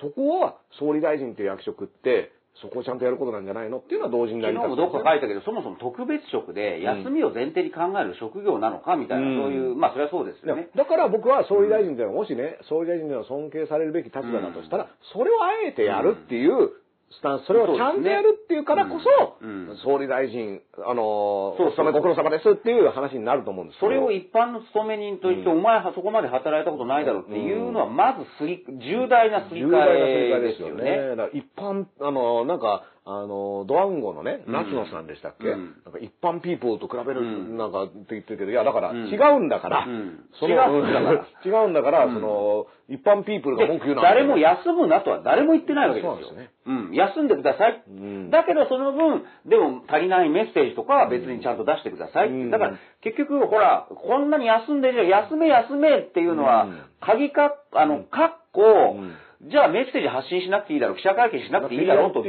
じことになっちゃってる。でもそこはやれって話で。そうそう、休んで記者会見もすればいいじゃんっていう。だって、イギリスのボリス・ジョンソンさんは、コロナに陽性になって入院してもちゃんとメッセージ出してましたよ。はいはい。で、なんだったら自宅療養してる時はうん自宅から会見、うん自宅から、あのー発信してたわけで、そうですねそれは別に、あの、病気に対しては療養してるけども、首相としての仕事はしてるわけじゃないですか。で、それって今、テレワークだとか言ってるわけだから、リモートでも別にいいと思うし、ね、普段は自宅で療養しながら、あの、ね、30分とかだけでも喋るとかっていうこともできると思うし、だから、そういう働き方改革って、それこそ、そういったは、あの、いろんな人がどん、いろんな働き方をするようにする社会を作るっていうのが、そもそもお題目としてあったんじゃないのっていうのもあるし、あのさっきの谷垣さんのね、うん。あの話の流れで言うと、そだからそういった体調が悪かったり、体のどっかに、あの怪我してたりとか、うん。あるいはその、調子が悪いっていう人うん。でも、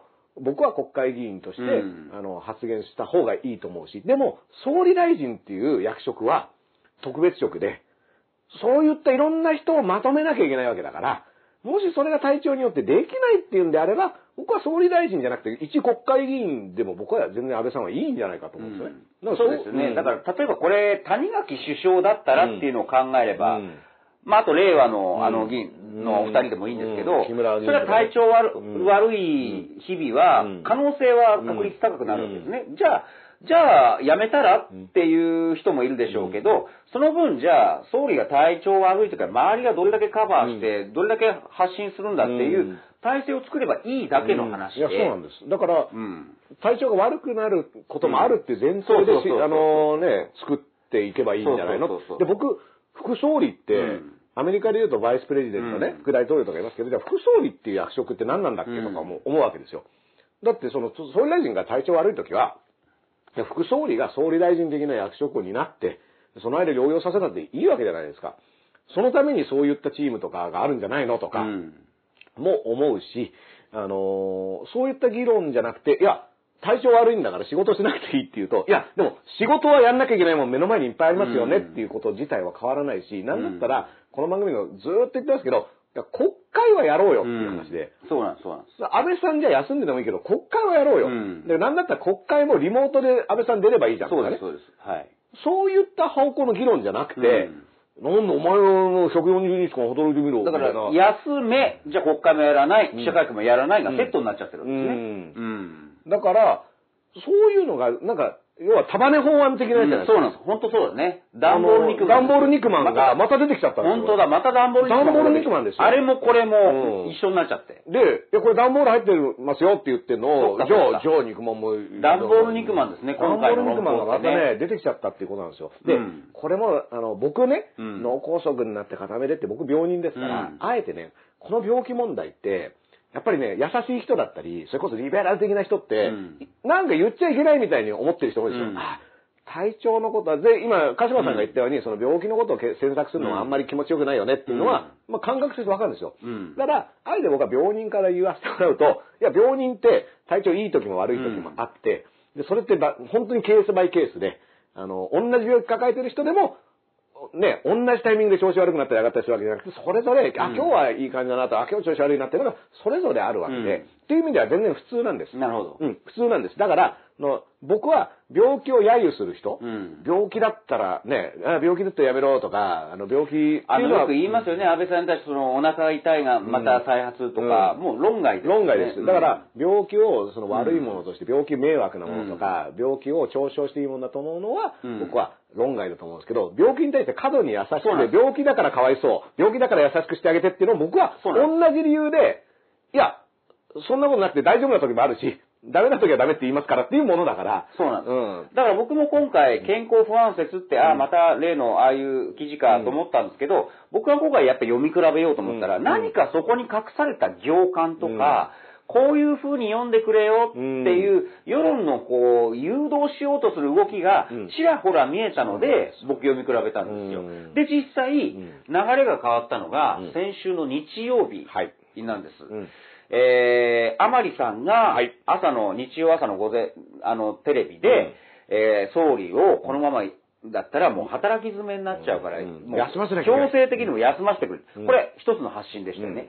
で、実は、先週の日曜日の読売新聞に、うんやっぱり、あの、事務通いみたいな同じ感じのテイストの記事で、首相心休まらぬ日々ってあうったんです。ん。で、これ、おや？と思ったんです。はい。その日一番気になった記事だったんですね。うんというのは、今まではそうは言っても、その小池さんのせいでうん、山梨行けねえとか、うん。別荘行けねえとか、ゴルフできねえとか、なんかまあそういう,、まとまった休みを取れないっていう、結構のんきモードの、あれだったの、心休まらぬって出たんですよ。で、首相の顔色が悪い、元気がないって自民党内からの声が出ているっていう。なんだったら、その肉体的なものよりうん、精神的に参ってるみたいな行間を僕は感じたわけです。それが日曜日だった。日曜日ね。うん。で、月曜日だじゃん、あの、慶応大学。んで、やっぱり日曜日の夕方以降、だって慶応大学みんなマスコミ待ち構えてたでしょ。うんということは、日曜日の夕方にはもうそういう明日、もしかしたら安倍入院説みたいなのがあったんでしょう。うんね。だからそれで、だそ、そこですよ。だから、甘利さんとかがもう情報、で、甘利さんは10 8月の12日に安倍さんと1時間近く、会食。あの、会食とか安倍さんの家に行って。会談して。る。うん。で、その3日後ぐらいにうん、麻生さんがまた家に行ってで、ね。1時間ぐらい話して。で、えーちゃんとした休養って読売が書いて、ちゃんとした休養ってこれなんだろう、うん。だから僕はその時点で、うん。あれ入院ものことなのかなとも思ったんですよ。うんうんうんで、ジム3時間とかじゃ済まないってことですよね。そう。う。ん。だからもちろんメッセージはやるべきだし、えー発信すべきだし、そこをなんでサボるんだっていう、うん。そういう追求はあるんですけど、うん。一方でですよ、うん。本当にもしかしたら深刻な状態なのかもしれないんやなっていうのは、どっかで思っておいた方がいいんです。だって実際、お、おとといの新聞ですかね、うん。安倍さんが公務復帰してからの、うん。これが実はやっぱり新聞読み比べをしてわかるんですけど。朝日とか毎日とかは首相公務復帰、うんでも健康不安説、党内からも不安みたいな記事が結構大きめに出るわけです。読売産経あ、要は、一塁側、そうです。まあ安側倍さんに対して応援している、まあそういう。スタンスのね、読売新聞を熟読してくださいっていうのがこの安倍さんのスタンスですからね。じゃあ、それは復帰、万歳みたいな勢いで書いてるのかなと思ったら、うんほとんど記事にしてないんですよ。うん。えー読売はベタ記事で、産経に関しては公務復帰っていうのは書いてなかった。書いてもいないんですだからもしかしたらですよそれを見ると逆にわかるじゃないですか。うんこれはあんまり触れないでくれっていうのがあるのかなと思うと、やっぱりちょっと深刻なのかなっていうのは感じました。要は、産経読売の立場からすると、うん復帰っていうことを書いちゃうと、うんその後また、で、まだ健康不安説があるよっていうのを書く、ん書いあんまり書いてないんうですよね。ん。ってことは、そーっとしとこうよっていう、書きづらいみたいな空気はもしかしたらあるのかもしれない。それもね、その、どっちサイドからどっちのね、うんあの、新聞に情報がこう、メインでいってるのかっていうのも、そこから見えてくるっていうこともあるから、で、同時に僕はやっぱ気になったのが、その甘利さんが日曜日にそれを言った後の月曜日の記事での菅さんは、はいはいはい。全く、そうなんです。その、気力ともに日々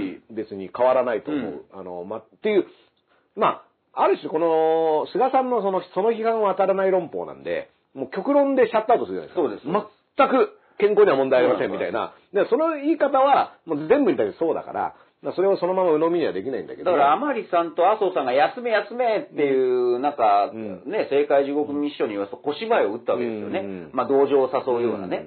でも一方で、菅さんは、いや、もう、もう問題ない。あれはもう、ただの人間ドックの延長だってことで、ピシャッてやって下ろしてるわけですよね。うん。で、読売産経も、うん。その公務復帰ってわざわざ書いてないわけですよ。うん。いや、だって普通でしょっていう。うん。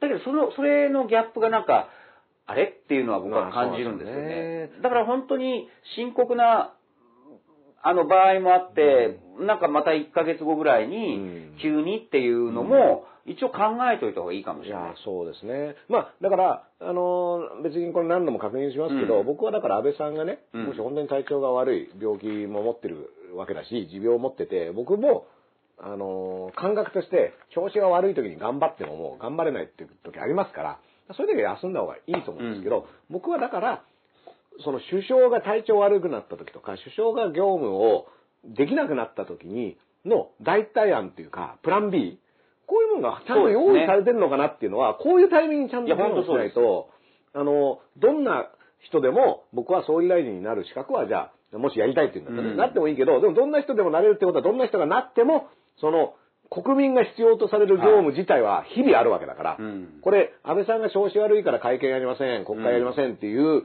のが、僕らも、じゃあその間休んでますって、でいいんだったらいいけど、うん。僕らの日常はそう変わらず進んでいくわけだから、で、コロナには夏休みありませんっていう話もあるけど、全然そのウイルスは、その間の別にね、うん。あの、全く休む、そ、そこは忖度しませんから、うん。そういった状況にじゃあ、じゃあ総理大臣が調子悪くなった時、そういう時ってどうするんだっけとか、っていう議論ってちゃんと今しないと、でもその議論をうん。するっていうことは、うん。安倍さんの体調が悪いってことを認めることになるから、っうん。ていう、もしそういうロジックで言ってんだったら関係なくて、体調いい時でも、だからその結局今までと同じ論理ですね。うんうん。今国会をやるってことはコロナが収束した、うん。して、あの、ないってことを認めちゃうことだからっていう、やらないっていう。うん。じゃなくて、うん。もし、あの、コロナがじゃあ収束してるんだとしても、うん。その事態を、まあ僕は収束してないと思いますけど、してたとしても、まさにその間にやってきた様々なことを議論、今のうちにしておかないとっていう意味では、どっちにしろ国会をやんなきゃダメだし、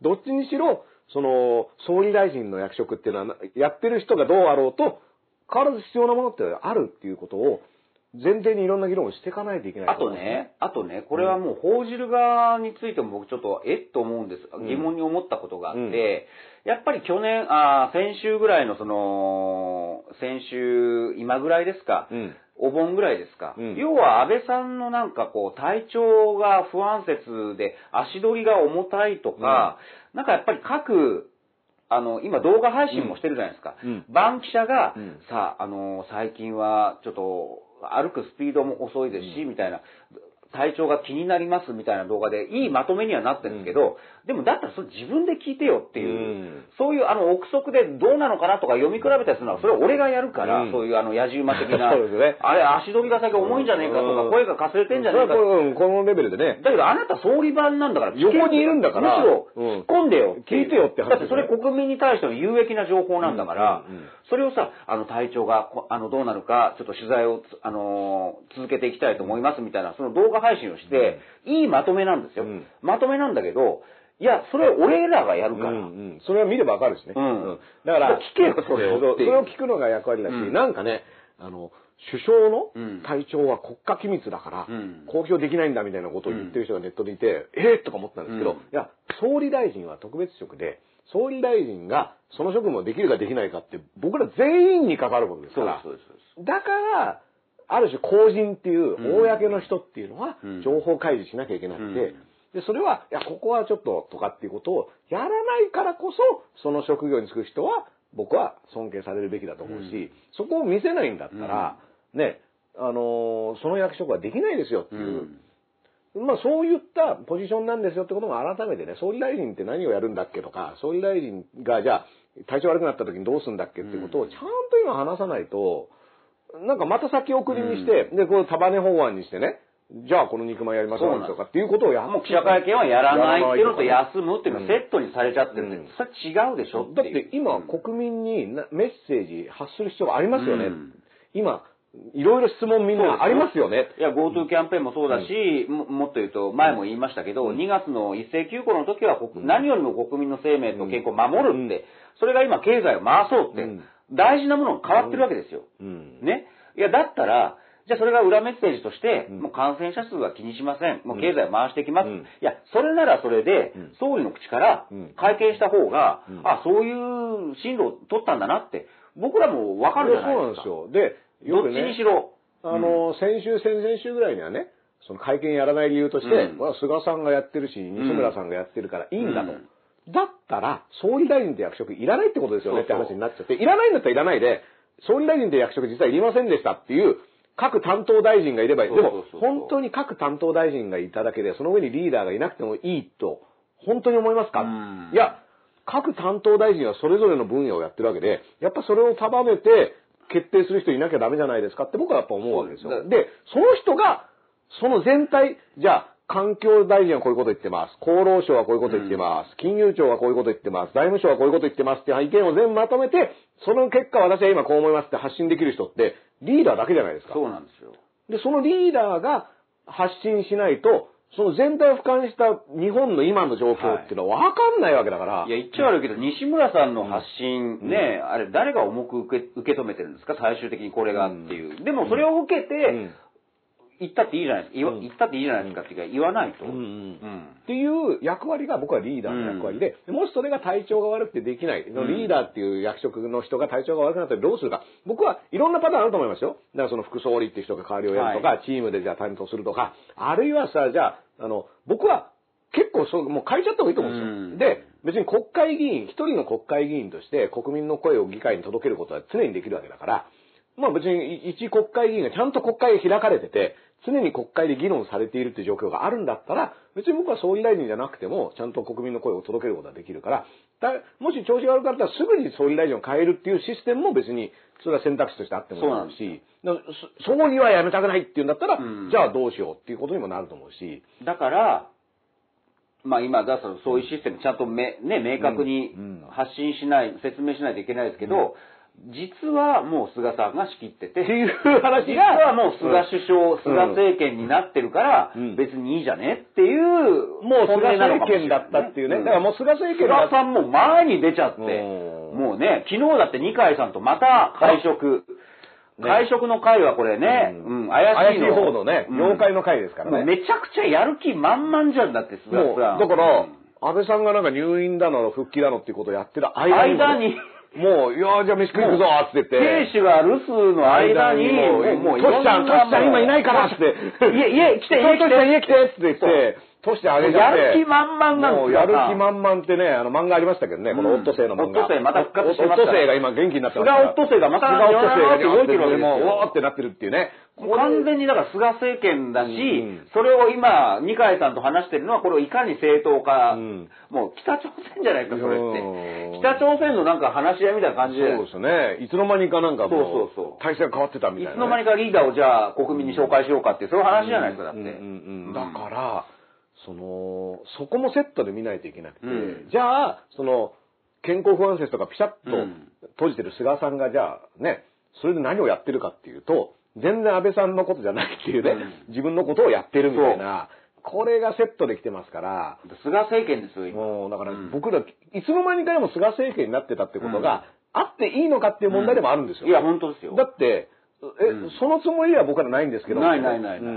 ん。で、官房長官っていうのは確かにその安倍さんが人事で決めたことだし、なんならその、トシちゃんおいでって言って話したのも人事うんについての話し合いみたいなはい。ことが出てるわけですよ。あれ、それって安倍さん決める話だよね。うん。え、なんでその、菅さん、トシちゃんの話でそこの人事の話になってんのみたいな。そうです、えそうです。これ菅政権じゃんみたいな。だから、あねの、小渕さんが倒れた時、うんやっぱりあの、じゃあ急遽後継を決めようって言って、森喜朗さんとかね、えー野中さんとか、いわゆる5人組って言ったかな？あの青木さんがね青木さんとか。あの時は5人組だったけど、今もう完全に2人組二なんですよ。人組になってるんですよね。2人組で1人はもう実質の総理気分でうん回し合ってるし。で、幹事長でも与党のね、うん抑えてる方と政権を抑えてる方っていう、それぞれの、じゃあ、実質上のトップ、トップってことになって、総裁は安倍さん、自民党総裁安倍さん首相安倍さんだけど、うん。官房長官と幹事長っていう、この2番手が全部握ってるっていう状況になっちゃってるってことですよね。うん。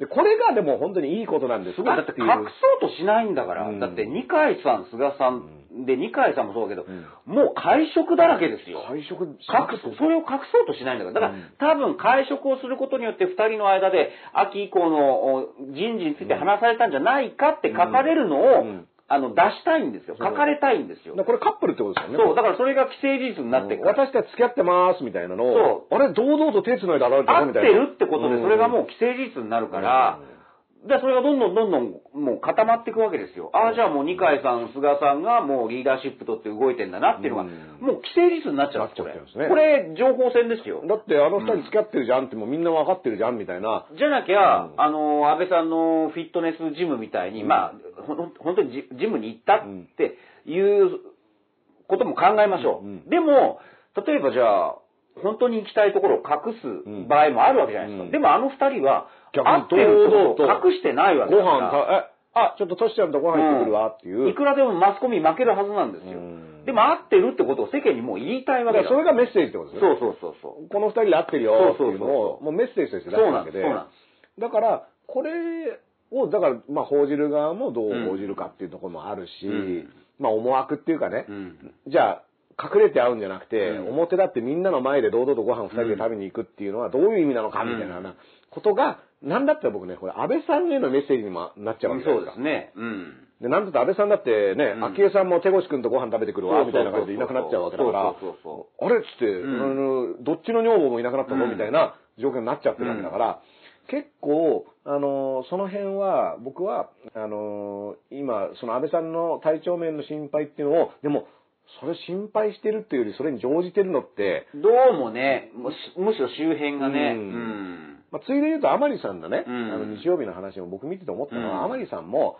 あの、紙袋でお金をもらった後ね、うんあの、睡眠障害ではい、ずっと国会を休んでたんですね。そうですですまあ、その時も、その病気を揶揄するなみたいなね、うんその睡眠障害大変なんだっていう話ではありました。大変だったうんわかりました。うんでも今は復調されてるわけじゃないですか。そうそうそうでも全然その議員としてね、うんあの、なんだったらもうその安倍さんの右腕みたいな感じでうん活躍されてるわけだから、うんあ、もう体調良くなったんだったら、うん。僕も病人として言いますけど、体調悪い時は、うん。そういう話今ちょっと、ちょっと待ってて、あの、調子良くなったら、ちょっと待っててっていうのはありますけど、はい。調子いい時は、はい。そういう話できるわけだから、うん。甘利さんは、うん。やっぱりこれ甘利一座の、僕も一員ですから、うん。甘利一座の一員としては、あ、元気になったんだって言ったらやっぱりね、この紙袋のお金の話はちゃんと元気な時にやってほしいなと思うし、うん。安倍さんも体調悪い時は休んだ方がいいんですけど、体調良くなってから森友、かけうん、桜を見る会。これはやっぱちゃんと向き合った方がいいんじゃないかな。というのは、改めて別に、うん。あの、全国休校もそうだし、アベノマスクもそうなんですし、まあいろいろあるんですけども、体調悪い時にそういう話をするなってのはまあわかりますけど、ただ体調良くなったらそういう話はした方がいいし、僕は甘利さんは、あ、まあそんなに甘利さん元気なんだったらね、そろそろどうですか？っていうのは、うん。これはあまり一座じゃなくてもね、そうですね。うん、体調のことは、そういう扱いで僕は、一回は体調悪くなったら、それまでのことが全部リセットされるっていう病人利権っていうのはうん僕はないと思ってますから。ねだって、病人は普通の人ですから。うん。うんまあ、もしくは甘利さんは今ももしかしたら熟睡してるのかもしれないね、寝たままうん、寝たままあれあの都合の悪いことは忘れるっていう、ね。ああれはあの、なうんなんだろう、あの、寝ながら歩いちゃう。無遊病みたいな無遊病みたいな状態で。だからそういうふうに言われかねないですからね。うんじゃあちゃんとその病気を克服して、うんあの時は話しづらかったですけど、じゃあ今説明しましょうっていうのを言わないとね。まあまあ、だから一応だから、当時から、えー、って休むの？って言ってた人もいたけど、うんまあなんだかんだ休めたわけだ。し。休んでよかったじゃないですか。これだけもう元気なんだから。もうね、そんな他人の心配ができるぐらいね、そう元気になられたんだったら、それはやっぱりね、じゃあ、そうそうちゃんとん向き合ってもらいましょうかうんっていうことにもな。ると思うし、そうですね。うん。まあだからそう言ったのは、僕は、あ、甘利さんがそれ言うんだっていうのは割とね、うんほうと思いましたけどね。うんうん。まあでも、そういったものが、だから今後その、菅さんとね、はい二階さんの会食とかも含めて、菅二階カップルはすごいですね。もう熱々ですね。ななんだったら、甘利さん、麻生さんは本当に安倍さんのことをこう、うんいやいや、ねその、それが会いに行って、ね。誘導だったとしてもですよ。うんうんまあ本当に心配してるのかもしれないけど、うんうん菅さん、二階さんはすごいね。すごいですよこれ、ここぞとばかりに飯食い行ってますからね。うんうんまあ、わかりやすいですよね。うんだから、あの、まあそういったことが今、こう、積極的には行われていて、うん。僕はだから体調問題とかでいろいろ、なんかね、あの、気ぃつかなきゃとか、そういった議論するのって、これ、ダンボール肉まんだよっていう話と、ええそう、うん。もうなんか2本の柱が、いや本当に安倍さん体調不安だったら休んだっていいし、ってそういう話と、うん。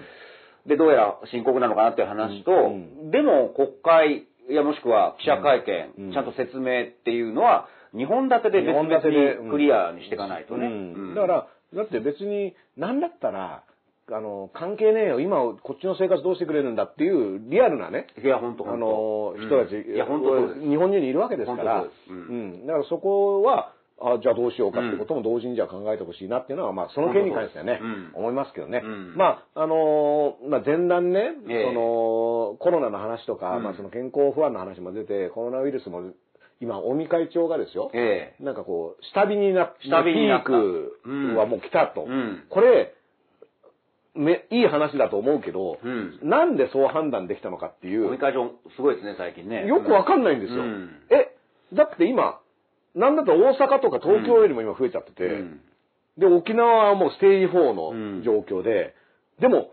GoTo をやめるほどではないっていうのが尾身さんの徹底したスタンスじゃないですか。GoTo はやっていい。なんで GoTo やっていいかっていうと、こうピークは今、まだ下がってきてるんですよって言うけど、ってことはですよ、うん GoTo 中にピーク行ってたってことですよね。そうですね。7月22日あたり。そうです。GoTo ピークキャンペー GoTo ン。ピークキャンペーンしてたってことですよね。逆に言うと。GoTo ピークっていうくだりがもう一部にあったんですね。GoTo イートとか GoTo イートの前に GoTo ピークからの GoTo あのトラベルだったわけでしょ？この GoTo ピークの中で GoTo トラベルできるかな？っていうチャレンジをさせられたわけですよ、皆さん。そうそう。そう。GoTo ピークは何パーセントバックだったんだみたいな、そう。いう話になると思うんですけど、今の尾身さんの話から逆算するとね、うんってことはさっきまでピークだったわけだから、うん今、ね、ピークに達しつつあるってことは、そんな大事なこと聞いてなかったみたいな。登ってる間に GoTo してたっていうことを、これ認めてるってことですよねって話になっちゃうじゃないですか。だから、そこを僕は本当はもう一人みんな突っ込んで、うんだったら、んやっぱ GoTo トラベルダメだったですよね、うんやったら。だって、ピーク登ってる時にうん GoTo しちゃってたわけだからっていう話になるはずなのに。一緒に上がってってどうすんだそうそう、一緒にね、あの、まあだから僕は GoTo キャンペーンの時に GoTo キャンペーン with コロナっていう、うんね、そういうキャンペーンになっちゃってますよ。でしかもみんな、何度も言うけどみんな驚いたのは前倒しにしたんですよ。そうなんです7月の4連休。これ前倒ししなかったら、うん GoTo ピークはやり過ごしてたかも、うんもしね。あの、僕は今がピークが下に降りてるってこと自体もね、うんそのエビデンス的に、うんなぜそれが判断できるのかっていうのはいまいちわかんないんですけど、まあそうだったとしたら、前倒ししなければ、ピークはちょっと避けれたんだろうなってことも思えるし、ってことはじゃあその前倒し判断っていうのが、元凶じゃないですか。うん。そのピークをさらに広げちゃったっていうのは。そうですよ。誰が前倒しって決めたんですかとか、うんなんで前倒しって決めたんですかっていう話で、うん案外まだ、未だにちゃんとした説明されてないですよね。前倒しっていう、早くやることにしましたっていうのは聞いたけど、なんでっていう。で、これしたからみたいな話そうですよ。ね。じゃあなんで前倒ししてそこだけ、そこだけ GoTo キャンペーンだけは強引にやるんだよっていうのも、結局さっきの二人の菅二階のカップルカッが、プルがイチャイチャしながら、まあ、あの二人がイチャイチャ早く旅行行きたいわみたいな話でしょそうそうそうこうカップルで。結局あの二人がですよまた出てくるのが出ねてきちゃってね。うん。で、でも、い今回の尾身さんの発言は、その二人が決めた前倒しは、だから、ピークにがっつり当たってますかっていう話として読んだ方がいいのか。でも、尾身さんも GoTo はずっと旅行はいいとかっていうことは言い続けてて、うん。ここの整合性取れてませんよねっていうのうん。を、ちゃんとこれも、あの、報じる側とかがそこまで踏み込んで、ただ尾身さんがこう言ってましたみたいな話じゃなくてねってことはってことまで、うん。やっぱり、あの、言ってほしいなっていうのは思いましたけどね。なんかね、同時タイムにこれ前説でも話しましたけど、はい。で今度は東京都がね、うん。その重症者、僕びっくりしたんですよ。ええ。小池都知事が重症者減りました。って。ええ。二人だったのが、ええ。あ二人減りましたって言って、えああ、そうなんだと思ったらこれなくなってたっていうのを、うん。二、人重症者が減ったっていう表現。確かに数字上はうん。重症者減りましたけど、うん。なくなったってそういう意味じゃない、うん。ないですか？なんか、重症者が減ったってことはこれ回復したかと思ったら、うん。なくなってたっていうので、僕はすごい驚いて、そんな言葉の使い方あんのって思ったら、その重症者っていう言葉の意味の中身が、いつの間にか4月ぐらいから、うん。と今で変わってたっていうのが。そうで。すね。で、かつてはその ICU、集中治療室に入っている人も、うん。重症者としてカウントしてて、国、厚労省はうん。そういうふうに数えましょうねってうん。言ってたのが、東京都は、ああ、なんか ICU 入れなくていいかなって途中からですよ。変えてたと。で、それが判明して、そうすると全国の基準から考えたら、本当は9人多かったと。だから東京都は今重症者32人ですって言ったけど、厚労省の数え方で言うと41人だったの。うんこれ何をやってたのかなって僕から、うんあの、全くうがった見方をしちゃうと、単純に数減らそうとしてますよねっていうふうに思います。なぜなら、僕去年 ICU 入ってましたけど、うん僕 ICU 経験者ですから、ICU 入ってる人をみんなだいぶやばいですよ。うん。あの、もう、つきっきり、24時間つきっきりで、ちょっとでも体調変化があったらすぐに看護師さんが駆けつけてくれて、っていうのが集中治療室ですから、これ重症ですよ。うん。あの、僕重症で言いました、あそこ。うん。だから、それをカウントしないっていう理由が、なんか、コロナの場合は、うん。そんなに重症じゃなくても入れるからみたいなこと言ってるけど、でも、それってでも4月からそこ入れて数えてたのが、途中から中身だけ変えてたら、あの、統計の意味がなくなっちゃうじゃないですか。そうです、そうです。これ、しれっとそんなことやってる東京都が、今までじゃあ、ここはそういうことやってたけど、他はやってませんみたいなね、話をしても、全部チェックしないと不安にならないですか？そうですよ。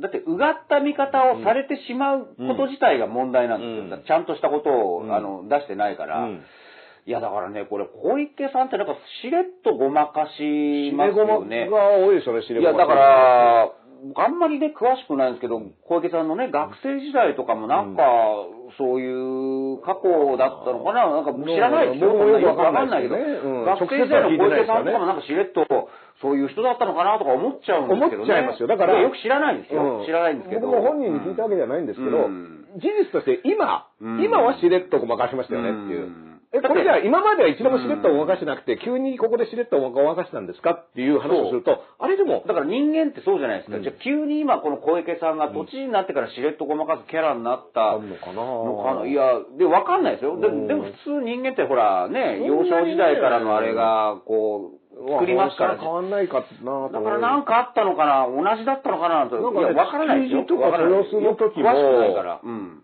築地豊洲の時も、しで、それ AI です。しれっとごまかしましたよね。AI ですって言ってね。そうそうそうそう。あの、千客万来施設とかしれっとごまかしたな、いや、だからよく知らないんだけど、なんか、ね、学生時代とか、なんか洗った方がいいんじゃないかな。もうちょいよく知らないですよ。うん。そうそうそう。そういう視点もてるかも。大事かなっていう。なんかやってるかも。やってる可能、っていうふうにうん。思っちゃいますよ。うん。そうそう。こういうことやってるとっていう、ね、うん。あの、何度も言いますよ。9月。関東大震災、うんこれね、その朝鮮人の虐殺がありました。うんそれに対しての追悼式、うんそれに対して歴代都知事はずーっとスピーチ、うんあの文章を、追悼文を送っていました。うん小池さんになっていきなり辞めました。それに対して小池さんは、直にそれについてどう思うかって問われたら、あ毎年送ってませんって言ったんですよ。でも、うん主語がないんですよ。うんこれね、都知事は毎年送ってませんではないんですよね。私はなんですよ。なってからね。うん。これってしれっとごまかしですよね。そうです、そうです、そうです。これ、やってますよね。これすあなたごいですよしれっとごまかし。ね。で、それまでは公演の許可も出してなかったっていうのも、これも、今までは、うんあの、石原慎太郎でさえですよ。あのがついちゃう。あのついちゃうよあの、うんあの石原慎太郎でさえやってたことをしれっとやってない。で、しかも、うん毎年送ってませんってごまかした。これね、まあ、この一件だけだったらいいと思ったら、この重症者のことも書いてて、そして、すき焼き、あれ？そう。すき焼き、そのアクリル板で事実。もう発言確かにしたのに、うん。それが今削られてるっていう。いや、すき焼きが。確かにね、うん。すき焼きなんか大したことないじゃないか。うん。そのね、まあ、ちょっと、ね、ちょっと言っちゃっただけですよって言うけれど、その、すき焼き削る神経で、なんか都合が悪いね、うん。うん。ことがあるとなんか。で、これって、あの、まあ、議事録問題ってね、例えば、2050年に、うん2020年の東京では、うん。どういった心配事をしてたんだろうとか、この感染症広がって、うん。なんかアクリル板立てて、飛沫が飛ばないようにしてるとかっていうのって、具体的にどういうことやってたんだろうって言った時のうん、一つの事例としてね、アクリル板を立ててすき焼きなんか食べて楽しいんですかねっていう発言があったってことは、うん。これは十分役立つ情報ですよ。うん。これはあの、いい意味でも悪い意味でもね。だってそこが、を、その会見で言っちゃうっていうことは、これどどういうことなんだっていうのはちょっと、面白風味でね。うんうんでこれもところが今、それすき焼き、すき焼きが排除されてる。すき焼き排除ってね、これはないわけですよない、すき焼き探してもすき焼きの、あれすき焼きあったはずなの小池さんの特徴ってやっぱりちょっと調子いい時うんにポロッと言うんですよね。うんあの、排除しますもん。あれ、うんめちゃくちゃにこやかに言ってたんですよ、うん記者会見。で、あれは、あの、周りの記者も笑ってたからね。そうなんです。だからもう場としてね、そう。ああ、またまた、あのそうそうそう。ね、っていうのが、でね、すき焼き排除されちゃったの、今回ね。僕ね、そのすき焼き排除からの排除発言、うん。小池都知事が何を排除するかっていうとですよ、うんこれはですね、希望の党を作ろうって言ったそうです、ねそうです、そうです。希望の党を作りますよーって言って、わこれはもうみんなのね、野党の希望みたいなね。変な話、今の野党のあれって全部そこから始まってるからだから、の親です。あの排除発言が、今に全部繋がってますから、そうですあそこで調子に乗った小池さんが排除いたしますって言ってしまったのが、全ての原因ですよ、今の。ごたごたのね、はいで、あの時排除いたしますってこれもうみんな忘れてると思うんですけど、希望の党っていうのを作ります。もうだったらその小池フィーバー、都知事ドーン行ってもう、プ掲げてね。めちゃめちゃ緑のおばちゃん、ダーンってね。で、それで、なって今度、その、都民ファーストの会みたいなのもね、こう、もう大フィーバーで、もう小池行くところ敵なし、そうです。向かうところ敵なしの小池さんっていうところに、この国政選挙がね、うん。衆議院選っていうのがありますよってなって、うん。この時に、希望の党っていうのを、ドーンと作るわけですよ。こはい。れをね、覚えてますよ。オープニングで、うん。カツカツカツそうそう、ってね、あの動画ね。うん小池さんが歩いてって、うんんパーって明るくなったところが開いて、はい。ゆり子登場って出てくるわけですよ。で、希望の党っていうのを作って、希望、あの、気象塾みたいなね、はいはい政治塾を作って、はいそこで塾生を育成して、希望の党の政治家として、うん国政に送り込むと。若狭さんも頑張ってたな。若狭さんね。頑張ってた。若狭さんは自民党の中でね、うん唯一小池さんを支持した。うん、そうです。まだ若手だったんですね、うん議員としてはね。あのーという功績が認められて、こう希望の党あんたに任せるわうんよ。すぐ側近みたいな感じなんですね。うんもうポンと入って、ね。小池さん他に友達いねえのかと思ったんですけもうね、。あの時、だから、なんかほぼ、ほぼ若手みたいなのがすぐ側近になれるぐらい、周りに誰もいなかったのかと思って。誰やねんって言った時ね、結構みんな思ったと思うんですけど、うんこの若狭さんがに任せますってうん希望の党を作った時にですよ、この時にね、あのー民進党っていう党がね、ありましたね。忘れかけてる民進党。民進党ありました民進党っていうのがあって、あの時前原さんと枝野さんで党首、そうそうそうあの選挙やったんですよね。選挙やってね、うんで前原さんが勝ったんですよ。勝ったんですよ。うん前原党首の民進党ってのがあって、これ前原誠司さんって、これよく覚えておいた方がいいと思うんですけど、前原さんがなって、そしたら選挙来た時に、そうです、そうです。民進党だと選挙勝てねえんじゃねえのっていう話になったんですよね。うんこのまんまだと。うん。まあまあ、それはやってみなきゃわかんないと僕は思いましたけど、前原さんはどうもそういう判断をして、うんそしたら、その希望の党っていうのができるぞってなった時に、あ、ちょっと、そこ、そのバス一緒に乗せてもらっていいですかっていううん話になったんですよね。で、その、対自民党っていうのは、その小池さんは、その、東京都知事になった時に、はい自民党の増田さんっていう候補を破って、いましたね。都知事になっているっていう意味では、は、その対自民党っていうのが当時の小池さんの、そうです。ある種の旗印で、私はもう自民党。自民党一回うん、都議選と、あ都知事選でやっつけたんですうね。ん。で、あのそ黒いれがいよいよ頭の国政へもっていう、そういう話だったんで、ね自民党側としては、あれ、小池軍団、うん。東京都でうん。自民党やっつけた小池軍団がやってくるみたいな雰囲気もあって、うわ、そはやばいってなった時に、まあ、それまでの野党第一党だった民主党の、から民進党になった人たちは、まあ、対自民党っていう大義はね、はい。一緒ですから、はい。これは今勢いのある小池軍にうん。合流していくのがいいんじゃないかって判断を、まあ、前原さんがして、ここでキーワードは、キー、キーマンはうん。前原さんっていうのがキーマン。です。そうそういう判断をされたわけです。だから、あそあの代表選で枝野さんが勝ってればそういう判断はなかったかもしれない。というのはこれも歴史の面白さですね。うんで、前原さんが勝って、たら僕デイキャッチで取材に行きましたもん、あの二人の。おなんかと討論してる討論してるのね。で、どっちが勝つのかなって前原さん勝って。うんで、何をやるのかなと思ったら小池さんと一緒になる。なったんでね。うんで、希望のまあ、ある意味劇的な判断ですよね。うんまあもう、民進党ってのはもうなくなりますってで、希望の党に行きますよってなって、あ、まあ所属した議員の人たちは、もうじゃあこれ選挙はじゃあ希望の党で戦うんですねと思っていったら、そこで小池さんが、いやいやいや、って。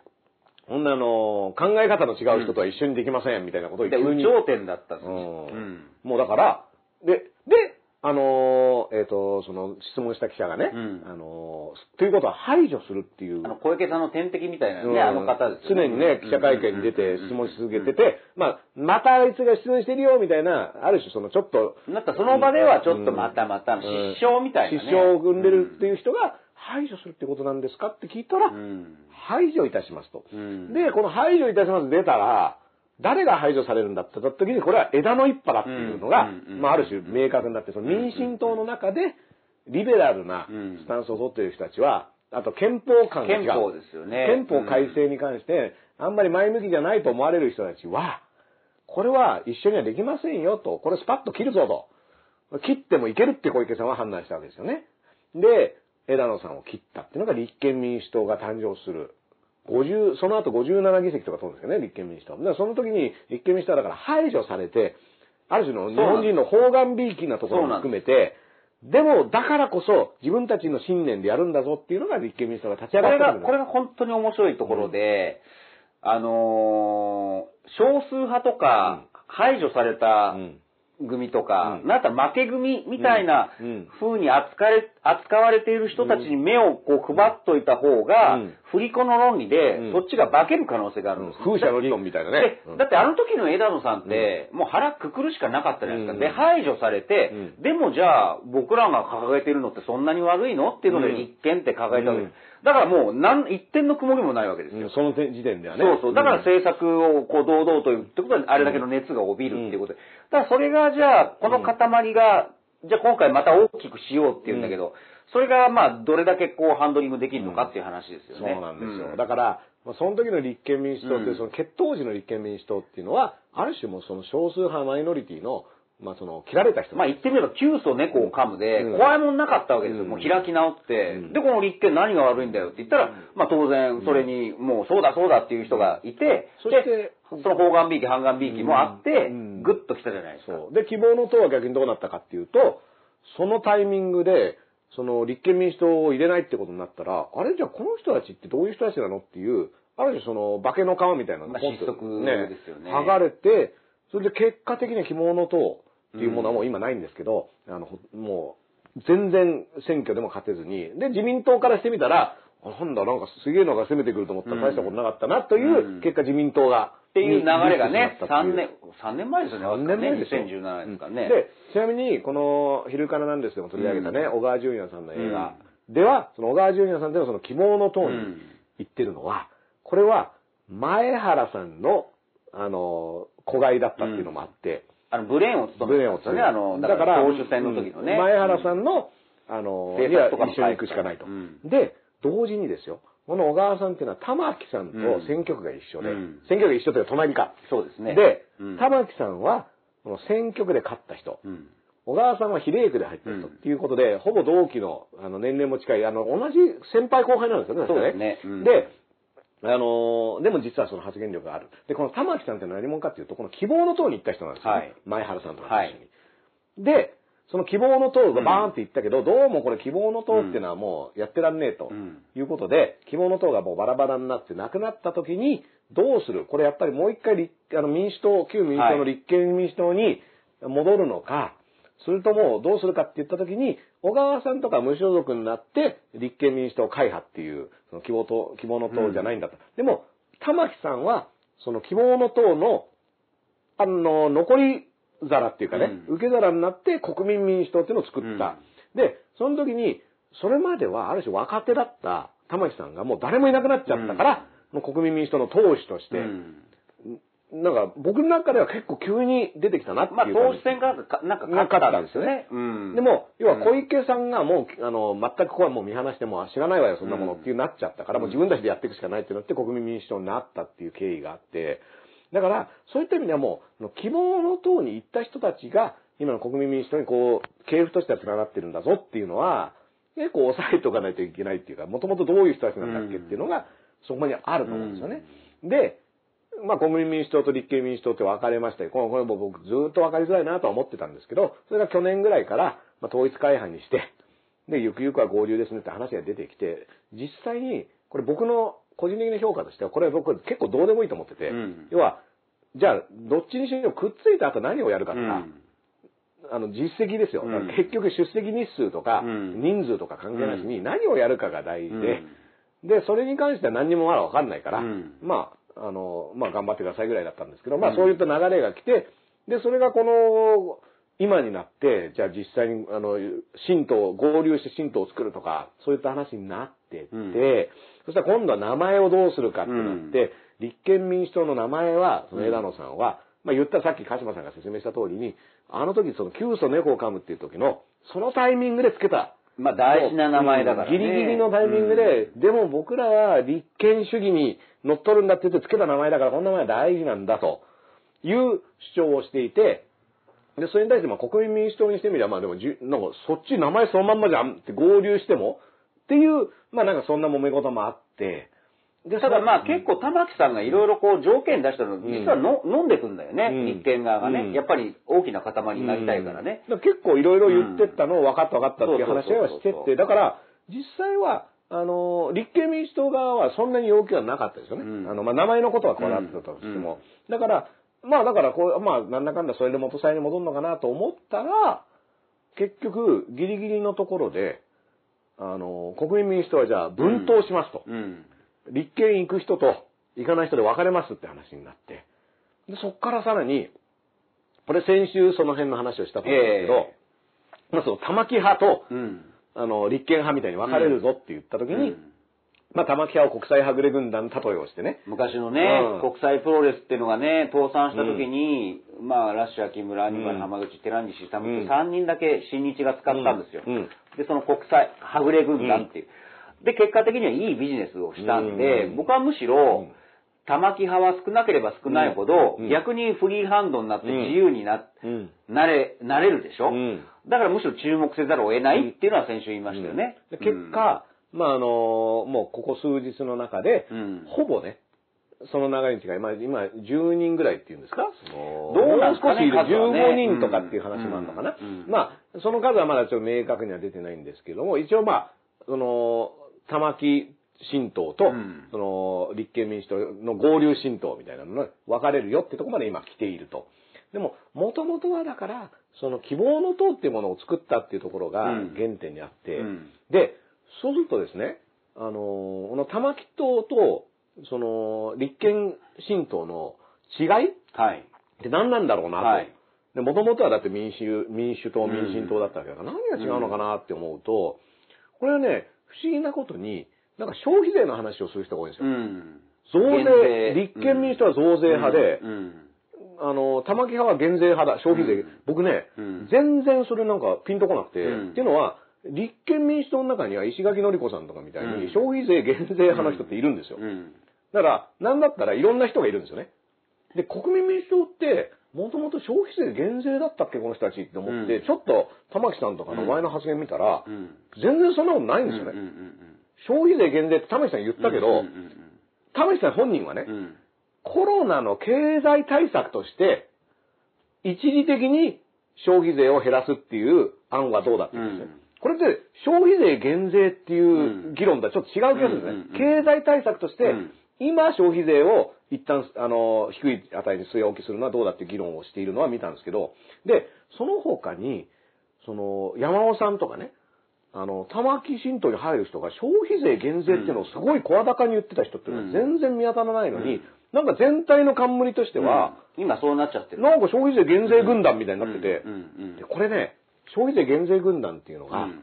これ、鹿島さんがね、うん。前昼からなんですって言ってたポイントに繋がっていくんですけど、もしね、次の衆院選で、自民党が消費税減税を打ち出してきた場合、野党戦えなくなりますよっていう。だから逆算なんですよ。要は解散したい。うん。じゃあ大義は、うん。本当本当は理想を言うなら大義があるから解散しようが当たり前なんだけど、うん正直だって現実は解散しよう。じゃあ大義何、うんみたいな感じで今まで経済対策とか消費税延期とか、うん。じゃあ逆手を取って野党が一番困るってって、うん。消費税減税消費税減税ですよね。うん。だって、もともとこっち言ってたのに、みたいなね。あの、共産党とかだって言ってたわけだし、結構野党は言ってたわけだけど、そういうヌエのような、うん。何でも、な何でもかんでも食べちゃう、うん。顔直しみたいな、うん。何でも飲み込んじゃうっていうのが、まあ、ザ自民党なん選挙の時特にそうですよ。選挙の時には野党の目玉政策をヒュッと取って、しれっとするんですよね。自分たちもそう思いますみたいな。そうすると、実行力があるのは与党だみたいな話で、それは確かにそうなんですよ。本当に将棋でいう大手飛車取りみたいなのをうん。かけられちゃうわけですよね。うん。ここで玉木新党が消費税減税軍団っていう冠をつけてるのは、うん。この自民党の選挙戦略にピタッと合うんですよ。うん。協力できるんですよ。うん。で、あっちはなんか増税とか言ってるぞ、みたいな話をして、うん。いやいや、言ってないよ、言ってないよ、つっても、うん。もう、なんか、あたかも増税みたいなね。うん。だけど、本質的な玉木軍団というか、前原誠司さんが実際何を言ってるかというと、共産党と一緒にやりたくないってことを言ってるんですよね。そうですね。だから、うん全然消費税の話じゃないんですよ。なんでなら、共産党消費税なんなら減税って言ってるわけだから、うんそうじゃ、共消費税で対立してるんじゃないんですよね。まあ、そもそもの嫌いってことですよ反共産党を、で、前原さんはね、うん京都の民主党は、うん今までも共産党とは協力しなかったみたいなこと言ってて、僕びっくりしたんですよ。うんいや、民主党って、京大阪維新の会みたいな、うんあの、京都の地域政党だったっけっていう、いや、そんなことないですよ。全国のね、国政政党ですよねって。で、なんだったら共産党と選挙協力して議席の分け合いとかしてたですよね。なんで自分の都合のいい京都の話だけ、京都の民主党は今までも、みたいな、この前原さんのそのスタンスは僕は一番信用できない人の、うんうんうんうんね、自分の見たいもんだけ見てうんうんうんうん、今までだって民主うん党、京都の民主党は今までだって共産党とは協力したことないんだって言うけど、うん。あんた党首だったでしょって。う。ん。野党協力してたよねっていうのが、これが僕は玉木新党の一方の正体だと思ってて、玉木さんがそうだとは言わないですよ。うん。前原さんはそうだと思うんですよ。でもその前原さんもそこにいるんだとしたら、これ消費税減税軍団じゃないよねっていう気はするんですよね。うん。でも消費税減税軍団だとだから何かを将来のあの逆算前提があって、もしくは、なんかそこら辺の隙間を残しといて、のりしろをね、うん。でいけるように、まあ、振ってるわけですよね。ううん。んだから結構、その辺は、あの、まあ、別に別に、あの、国際はぐれ軍団としてね、玉木さんがどういう動きをするかっていうのは、うん。要は、親日に協力したっていうのは、これは自民党ですから。うん。自民党に協力できる可能性っていうのは玉木さんの中には今すごくあるし、はい。まあ、規模が大きくなればなるほど、それ実は難しくなるっていうのは、うん。鹿島さんも言ってた通りで、人数が少なければ少ないほど、そうですそうです。自民党の、で、今ね、その玉木新党をじゃあどういった人が支持してるかっていうと、やっぱりね、維新の政治家の方々がね、やっぱり、およくやった！みたいなね、玉木よくやった、玉木男だみたいな話を言ってるのは、結構その維新の会所属の人たちが多いんですよね。足立浩二さんとかね。これは、維新の会ってどういうポジションだったっていうと、菅さんとうん。めちゃ仲いいのが松井一郎さんとか吉村さんとかっていうのは、これ菅さんはつどつど、吉村知事っていうのはよくやってるね。はいはいはいはい。松井君はよくやってるねっていうのがうんうんうんうん維新の会ですから。うんうんそうすると、維新の会的なポジションに玉木軍団っていうのも入るのかな、みたいな気もちょっとしちゃうんですそうですね。ちょっとこれ紹介したい本があって、うんはい。これ自民党価値とリスクのマトリあこれね、中島武さんのね、これ、うん。面白いんですよ、な政治学者中島武さんうん。がね、要は自民党の総将来の総裁、まあ今の安倍さんも含めて、えー、じゃあこの人たちはトップになるにあたってどういう政策を今まで言ってきたのかって、うん。それこそ今まで書いてきた本を全部読み込んだ上で、うん。で、政局話なんですけど、中島さんがすごいのは、うん。ちゃんとこういうあの、分布図を作ってるんですね。ちょっとここ、見ていただければと思うんですが、これですね、これ。だから同じ自民党でもですね、うんうん。例えば個人の、あのリス、リスクのものに対して、個人のリスクが背負うのか、それとも社会で背負うのかっていうのは違うわけですよ。うん。どういうことかというと、自民党の中でも、えーいや、それは大きな政府で社会政策はこうん。うケアしていこうよっていうのと、うん。それこそ安倍さん、菅さんみたい、うん。まあ、あと橋本さんとかも入るんでしょうね。あの、もうそんな個人、個人の自己責任だから、徹底的に個人の責任だっていうので、同じリスクというものに関しても、っていうね。リスクを社会化しよう、うん。リスクを個人化しよう、う。ん。これだけでも座標軸ができる。でこれをこうやった上での政局で誰と誰がくっつく、うん。もしくはっていう話がさせてもらったんですけど、うん。そこでも1年前に話題になったのが玉木さんなんですよあね。なるほどね。ううん、玉木さんっていうのはもともとさっき香川うん。出身で、うん。で、香川出身のもう昭和の大物政治家で大平正義さんっていう方がいるわけです。よ。はい。うん。あの、大蔵族でね、えー大蔵大臣から首相になってね、で、その人は、ものすごい教養があって、まあ知的でうん。戦略家なんだけど、うん。自分に足りないものは大衆性だと思って、はい。その真逆の人が当時自民党にいたんです。うん。それが田中角栄。田中角栄ね。田中角栄さんも大平さんのことは認めてるわけです。やっぱり自分にないものを持ってるっていうことですよね。うん、で、お互い協力して、うん。まあ言ってみれば、むしろね、今よりあの大きな政府というか、社会政策をこう、うんまあそれこそ社会党の政策も取っちゃって、むしろこう、自民党経済中心の、うん今の自民党とはまた違う政策をずっとやってた。うんうん玉木さんはそれをずっと見て憧れてたわけです、こういう政治家になりたいと。そう。で、玉木さんの選択っていうのが、うん。中島先生がおっしゃるには、やっぱり二通りあると。二と。そうそうそうそう。えー、これがだから、うん、そうそう。例えば一つのパターンとして、うんだからリスクの個人化かうん社会化かっていう、いう分かれ方この両方のずっとこうんう、苛まされた人,、なんですよ。うん。玉木さんっていうのは。もし、立憲民主党の枝野さんと組む選択をするなら、うんまあ、リスクの社会化リスクですよね。社会化まあ、大きな政府ですよね。で、ここで名前が出てきたのが、もし自民党の石破さんと組むのであれば、リスクの個人化というか、まあ、自民党的なものの人と組む可能性。うん。だから、二つの選択肢があるって、うん。もう中島先生おっしゃってるわけ。ですすでにね。うん。去年の時点で。うん。あの、枝野さんと組むか、石破さんと組むか。うん玉木さんっていうのはどっちでもいける人なんだよっていう。うん。だから今面白いのは、ダースさんの今の見立てだと、当然、維新とか自民党とか、今の自民党に利,、まあ、利用されるみたいな、それも当う然、ん。かなり可能性としては多いんですけど、うん。例えばどうですか、うん。このまんま菅さんとかが実質政権になって、菅政権のじゃあ菅政権になったとして、でも国民的人気とか、うん。あの、自他ともに認めるポスト安倍、うん。石破さんはどう思うんですか、うん。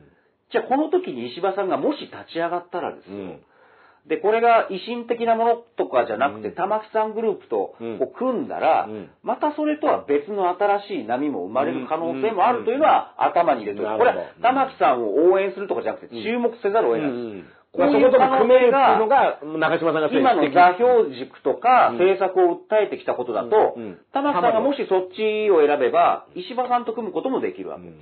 そうなると、それはそれで、なんか楽しみはありますよね。だから、玉木さんのうん。判断力っていうのが、うん。何を今ベースに今の行動っていうのがなされてるかっていう時にその周りの人の声とかが、うん。どういう人の声に。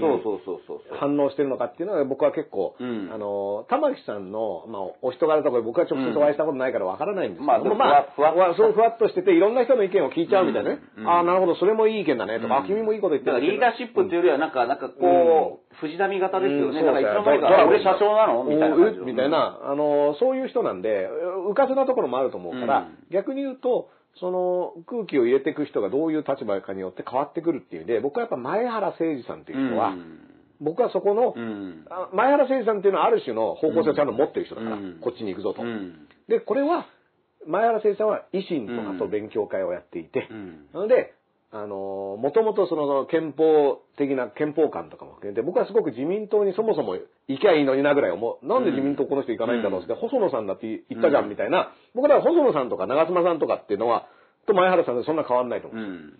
だから、あ、その元さやってのもあるよねって言った時に。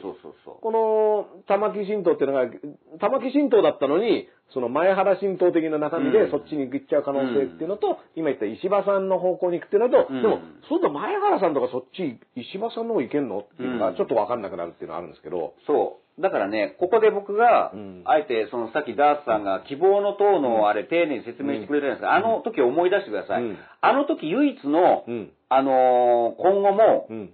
思い残しておいた方がいいなって、こういう茶番になったけど、うん思ったのは、ダースさんもさっき言ったけど、小池さんがこう、旗を振ってね、じゃあ、あの、自民党に対抗して、こういう大きな塊をやりますって時に、うんそうは言っても小池さんじゃないですか。うん。顔が。うん。というのは言ってみれば、保守系なんですよ。で、保守系の言ってみれば、第二自民党的な保守がこう、2党になるとうん、さすがに自民党も慌てる、うん。慌てたっていうのがうん。事実としてあったじゃないですか。うん。あの、今までの、もうなんか、真逆のことを言う野党だったら、まあまあまあなんだけど、完全にあの、同じ自分たちとちょっと毛色が違って、政策が違うのを出されたら、うん。これやべえ、政権交代されるって、あの時、うん。浮き足だったでしょ、うん。だからそこに一つのヒントがあって、やっぱりあの僕冒頭の方で、やっぱり今自民党のハト派がいないっていう、安倍さん一強で、うん。ああいうあのね、新自由主義的な、もうその一強になって、うん。ハト派もいるはずなんだけど何も言えないじゃないですか。だから、実は枝野さんも、これ、2014年に、うん。あの、谷垣さんとか、あの、いわゆるじ、元自民党ハト派のお大物のパーティーに出て、うん。あの、私はか、あの、左派とかリベラルとか言われてるけど、私はね、狙っているのは自民党ハト派の、うん。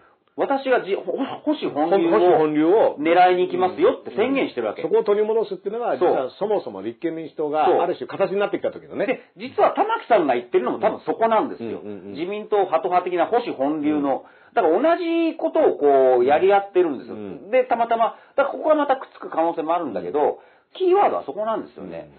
だからこう、保守本流的な自民党の支持者も、なんかどっちに乗れるかね。そう穏健な、ん。あの支持者も、それこそ田中、大平ぐらいの、まだ経済中心で、で、中国とも仲良くして、そういうのねえかなと思ってる、そこの受け皿ですよね。うん。そこはやっぱりないわけなんうですよ。ん。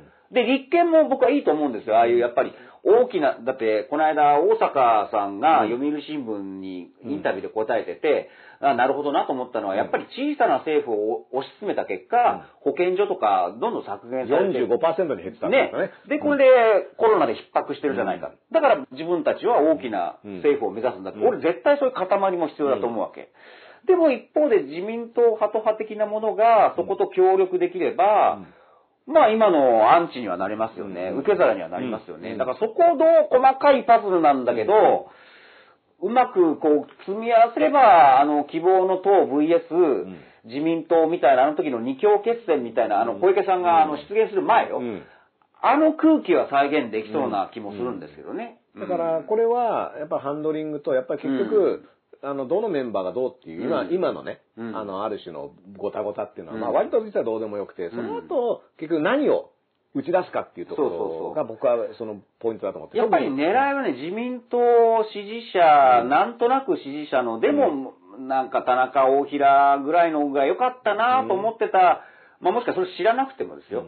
もっとなんか大きな政府でいいのになっていう、もう社会でケアしてくれるような政権がいいなと思っている人たちをいかに救い取るかっていうことを考えると、まあ玉木さんも多分枝野さんも同じ方向は考えてるんでしょうけどね。だから、うん。結構その玉木新党の場合は、反枝野っていう色が濃く出てしまったので、うん。そこ、そこのビデオが実は明確でなくなっちゃってるんですよね。その前原さんも。で、そこが、逆に玉木さんの維新とかに乗っかっちゃうと、むしろそれ大きな政府じゃなくて、むしろ今の、今の自民党を補完していく感じになっちゃう、もっとこう、もっとゴリゴリに、うんあの、新自由主義的なものに乗っかっちゃう可能性もあるわけですよね。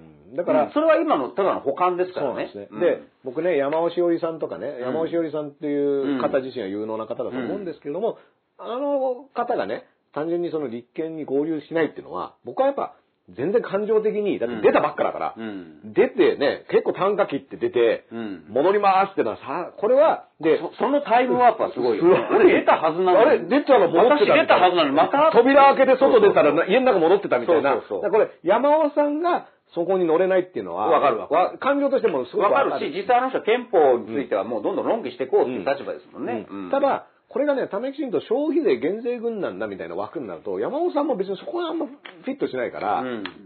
多分、実はそこに乗れない理由って多分、個々いろいろあると思うんですよ。あるあるある。だから、そこは割と、あの、整理して、うんまあ、玉木さんもどういうことをやっていくのだって、政策が一致しないからっていう理由でうん。出たんだったら、まあ、そこの小さな塊も、実はふわっとしてるわけですよね。そうそうそう。っていうことは、割と今、あの、とりあえず今勢いでワンってなってると思うけど、まあそこは整理しないといけないかなとは思うのと、うん小沢一郎さんっていう人がねい、や、本当そうです。これがまたね、キーマンキーマンになっちゃってる、うん小沢一郎さんが未だにキーマンなんうですよ。ん。これもね、うん。なかなかの驚きですよ。うんだから、その、新しい立憲民主党中心の党って、小沢一郎さんが、わーってこう、ね、裏で動いてまとめたっていうのが、これなんかあの、国民民主党側のね、原口さんとかがね、小沢さんありがとうございますみたいなことを言ってて、あそうそう。ま？あで、小沢さんがお盆ぐらいの時にその会談を終えて、これから一平卒、一平卒で。一、平卒でってね。大体あの人がね、一平卒で頑張りますっていう時は、その後騒乱が起きてるんですよ。あの、一平卒になったら、そうそうそう。混乱が起きるっていう、この、一平卒になったら前線で手榴弾とか投げっぱなし過去の歴史そうですそうですよね。小沢さんが私クラッシャーですからね。一平卒ですからっていう時は必ずその後、あの、政局が起きてます。とかってね。でも、小沢新党と考えた場合は、小沢さんは何を作りたかったかっていうと、さっき鹿島さんが説明してたかのような、その自民党と対抗する保守のうんあり方っていうのを小沢さんはずっと作ろうと、うんそれはしてきた人だから、ある種、その小沢さんがリーダーシップを取ってるってことはもしかしたら、その枝野さんがもともと言った保守、本流のもう一つ別の形、それこそ、まあ、あの、谷垣総裁とかが担っていたような自民党のところを、そうです。まとめるところになるかどうかっていう。ただ、小沢さんはやっぱりもう、まあそこは僕ずっとね、10代の頃から、竹下派分裂の頃から見てるけど、まあとにかく数で割り切る方だから、うん。まずやっぱ大きな塊っていうのはそこはか、うん。作っ大きな塊を作ってからそこから政策を増やしてから、うんだって細川森弘政権ってそうないですか。そうそう。なんだかわかんない人たちが集まってたわけですね。集まったわけですよ。で、社会党がもう無限にされるから、もう自分たちはぬ抜ける抜けるって言って、で、それがブラフだと思ってたら、抜けちゃった本当にコケにされちゃったから、社会党が抜けて、うん結局もう、あの、連立、非自民連立政権が崩れたわけじゃないですか。それで自社3みたいになったわけですよね。うん。同じことが多分25年ぶりぐらいに起きる可能性もあるわけ。だから小沢さんがそこら辺をどうね、自分の中でね、反芻しているかというか。つまり、あの当時の、うん。あの、社会党がコケにされて、コケにされて、じゃあ俺出てくよって言った社会党が、もしかしたら玉木さんが今回その役割なのかもしうれない。ん。で逆にその社民党も合流するかもって話も今、うん。うん、そうですね。別軸ではあって、で、その辺は、だから、結果的に、なんか、あの、どういうものになるのかっていうところを見るまでは、あの、経験判断できないんですけど、今、まあ、鹿島さんとかが言ったような、まあ、可能性っていうのが、どう形になっていくかっていうのがね。だからダースさんがね、誰にでも一部の利があるから、これ誰が100点で、誰が0点か、誰が正しいか、誰が悪いかっていう話じゃない。ないですねもちろんそれぞれの熱心な支持者は、いや、あいつが100、あの、あいつが0点だ。今回うちは100点なのにって、うん。お互い思ってると思うんですけど、僕らみたいにこうやってこう、並べで見てるとね。並びで見て、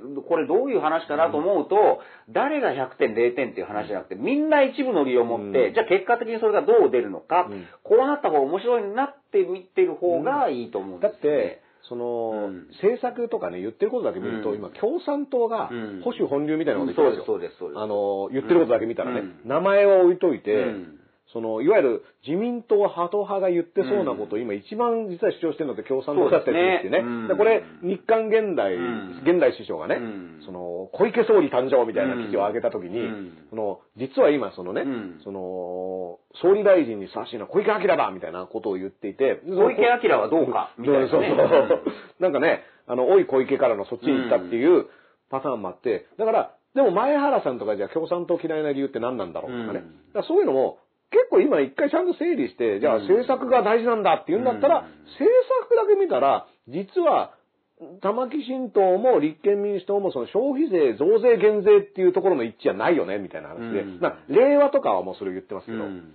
でも共産党もじゃあ言ってるじゃんみたいな話にもなるし、なんか、うんなんかそういった並びで見てった時に、その野党ってじゃあ結局何ができるのっていうのが、もう少しでかい図でね、だ本当にその中島先生みたいなマトリックスであのグラフ化して分かりやすくするんだったら、うん。一番分かりやすいのは自民党がいて、今もっと右の維新がいて、うん。ここが一緒になって、うん。まあ一つの塊。うん。で、もっと中道的なのがあって、で、まあ立憲的な、まあもっと言うと共産党的な、うん。そこら辺が別に一緒になって、うん。これぐらいの方が分かりやすいんですよね。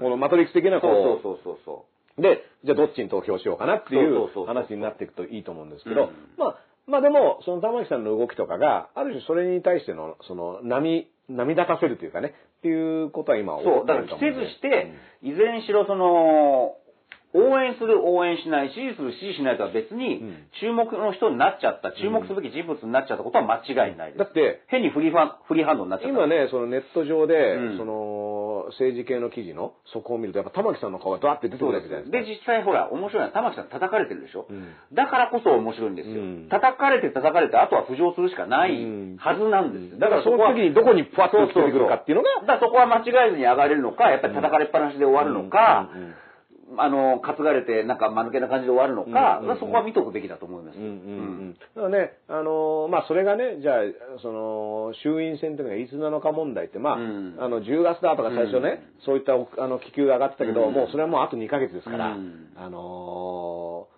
じゃあ、あの、来年のその総裁選の後なのかって言ってるためにね、その安倍さんのね、あの、体調問題とかも出てきてて、まあ、実際未だにオリンピックの、だって今日鹿島さん、ね。あの、汗だくできましたけど、え今日パラリンピック開会式の予定でしたよ。うわー、本来ならね。本来なら。こんな暑さですよ。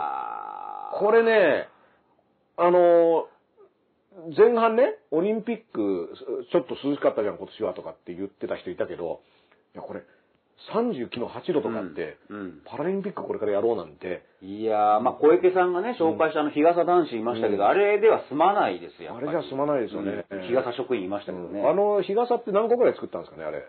ねえ、小池さんは絶対被ろうとはしなかった。被ろうとしなかったですけどね。うん。あの T シャツはご機嫌にこう、うん着てたんだけどね、あの日傘は絶対日傘課被らなかった長のどっかに積んであるんですかね。ねなんかあの日傘ずらっとこう。どっかに勝手に寄付したかもしれないですね。あ勝手にいらないのに、医療現場にこう、日傘を寄付しますみたいな。そうそうそあの日傘のその後っていうのはちょっとね、うんあの気になったりはしてるんですけども、だから、あの、そういった意味では、オリンピックが、あの、今まさにやってるってことは、これは体感しといた方がいいですよこ。れはちょっとびっくり今、外を歩いいて、外歩いて、え、今これスポーツ大会やってたのここでっていうのはうん、これは、あの、本当に体で覚えておいた方がいい。大問題ですよ、これ。大問題です。うん。あの、で、来年って言ってますけど、うん。あの、森さん祈ってますけど、うん。その後もオリンピックの来年に向けての具体的な準備を、うん。その話を、あの、先月ぐらいから昼からなんですがね、あの先月の開会式の時にも、はい。あれこれ、1年延期した割にね、ええ。準備してなくないですかって話をしたけなんかど、不気味に何もしてない。何にもしてないですよね。で、うんパラリンピックのタイミングになっても、うん具体的に来年のオリンピックに向けて何にもしてないですよね。うんこれ、やんないってことですもう、あのー内部ではそういううん感じがしますよね何かをずっと待ってんだろうなっていう可能性もありますね。能性がね、ちょっと僕だってこん、やる、やるんだったらね、準備早い方が良くないですかだってうん、今まさに暑いわけだから、うん暑い時にこれの対策どうするんだってやった方がいいじゃないですか。まあ、朝顔がね、たくさんこう、こなんか育ててるって話も聞かないし買わね。ないですよ。うん朝が見ないですよね。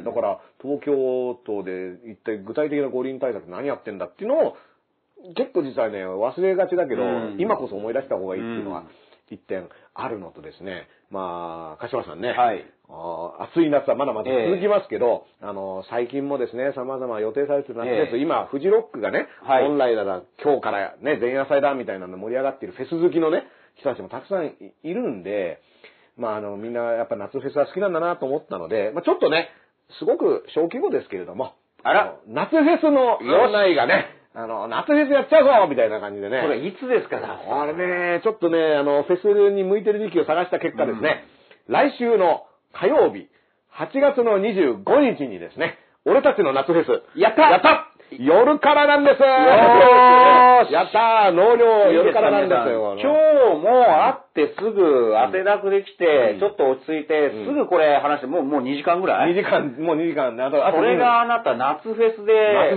火曜日まで準備期間またあるわけでしょ？どれだけまたトークできる、濃厚なトークできるか。終わっちゃったな、みたいな、ね。それはちょっとだけお金いただいて、まず、まあフェスなんでね。フェスなんでね。フェス、フェス、だから、そうですフェス飯をそれぞれね、オンラインですから、フェス飯を食べながら、はね、あのーなんか、もち豚弁当とかそういうの食べながら、よろしくお願いいたします。あのー夜からなんですよ、よ夜ご飯食べながらね、あのーだから、家族のね、お茶の間のね、そうですみんなで晩ご飯とかね、すき焼きとかどうですか、俺ね。そうですすき焼きとか食べながら。すき焼きあのアクリル板でねうんアクリル板ですき焼き、これがね、実はあれ楽しいじゃないか、これ、うんみたいなね。夜からなんです見ながらだと楽しいじゃないか、みたいなのが。ゲストは誰でしたっけ？ゲストがですね、ジャーナリストでね、大阪日日新聞の記者でもあります、元相 NHK 沢冬樹さん。ね、これ来ていただきますからね。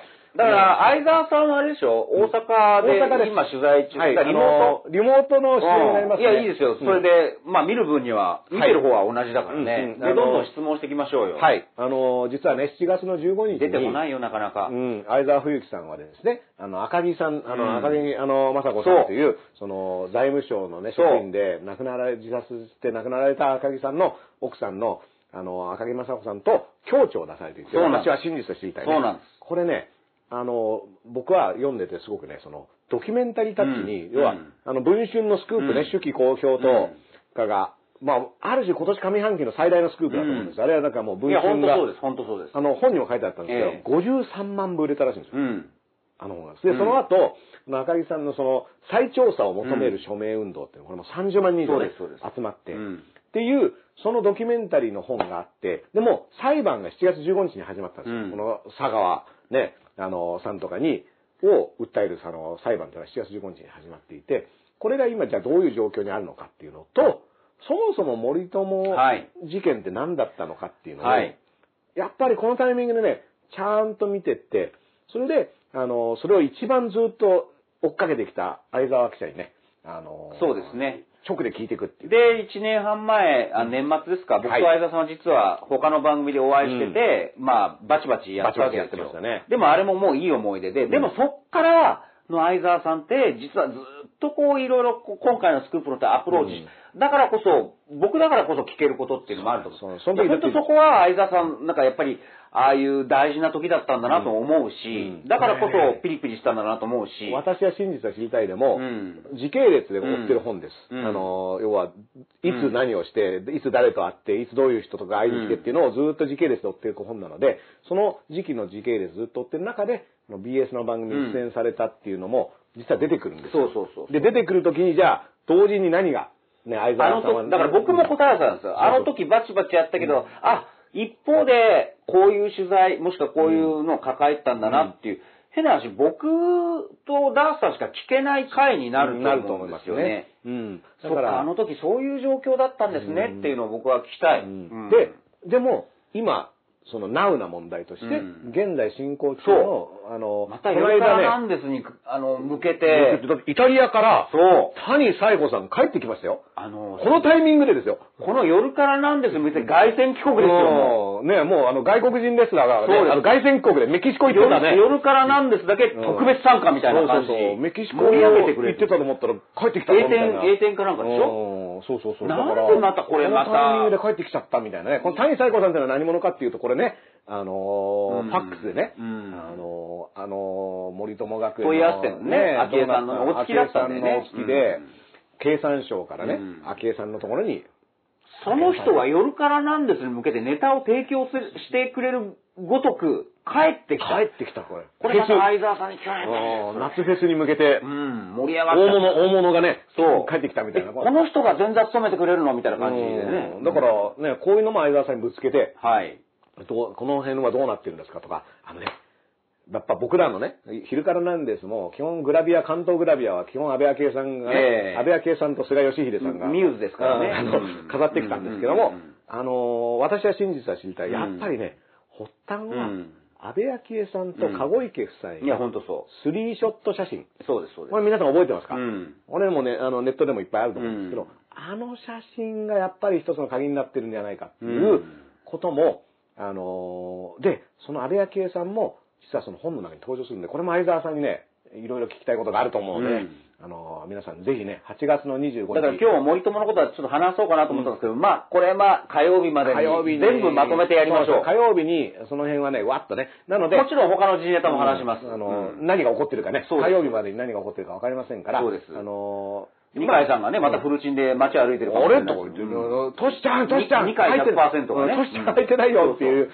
ことが起こったりする。っていうそうのを、どんどんどんどんっていう菅さんがまた脱脱ぎ始め脱ぎるかもし始める。あの。またぬ、月曜日のね、菅会見ですごい脱ぎっぷりを見せたみたいなことも。火曜日には正式に菅首相になってるかもしれないい。つの間にかみたいなね。だから、いや、本当それぐらいのスピード感でいろんなことが起こってますから、あの、8月の25日、これはあの、ロフト9の、はい。えっ、と、ページから購入が可能お願いいたします。でちょっと注意が必要なのは、はい。この夏フェスね、前回はうん、スイットキャスティングというシステムを利用して、割と2週間ぐらいね、あロフトの配信方が違ったそうそう。媒体がね。あのーアーカイブが見れたんですけど、今回、在庫さんっていう、ええあのー在庫ね。うん。星野源さんとか、うん。サザンオールスターズをやっているのが夜からなんです、夏フェスだからっていうので、うんあのーやるらしいんですけど、在庫さんは3日間なんですよ、アーカイブ。3日間。3日間。だから、えっ、と、25、26、27。だから火曜日やって、水木金、まあだから来週金曜来週日ぐらいま金曜日まで。での、あの、アーカイブ期間になります。なので、まあもちろん、えっ、と、生で見てもよし、その後3日間はいつでもチケットを買える。この間みたいに2週間とかはないよ余裕はないっていうことがちょっとねまあまあだから今買ってくださいってことですまあちょっはいと残念ながら、あの、そんなにね、まあ、夏が終わるのも早いというまあリアルタイムで見るもよし、見れない人はまあ3日間で見てください。3日間で見てください。まあチケットは今買っちゃってくださいうんそうですね。すっていう、あの、前回も3時間半ぐらいやっちゃいましたから、ええ。これどうなるかわかりませんけれども、はい。まあ、あの、ぜひね、えーと8月の25日は皆さんのね、あの、お約束の日おお約束の日っつってね、特別な夏みたいな。特別な夏特別な夏っつってね小出さんありがとうあありがとうございます。僕らのために言ってくれましたみたいなねそうですうん。なのでね、えっ、と、今チケットが発売中とのことなので、えっ、と、ぜひ一緒に夏フェス、はいもうね、花火が上がるぞみたいなね、バンバンバンってね。ということはん次お会いできるのは来週の金曜日ではなくて火曜日の夜。火曜日の夜にまずはね、あの皆さんの、えっ、と、とまた時間をご一緒できればと頼むよ。思いますんで、あの、皆さん今日もね、あの、昼からなんです。あ、ちなみに来週の通常放送はありますか？あります。いいともそうですね。うんなのでね、えっ、と、皆さん、もう気づいたら宮根屋さんのね、あのー 裏にまた来たいもうすぐイソジン会議始まるイソジンがまたね、イソジン、そちらへ続イソジンがはいね、あの宮根屋さんの方にね、ちょっとはい振りますからね。ありがとうございましたはいじゃあ25日に会いましょう。はい火曜の夜。さよなら。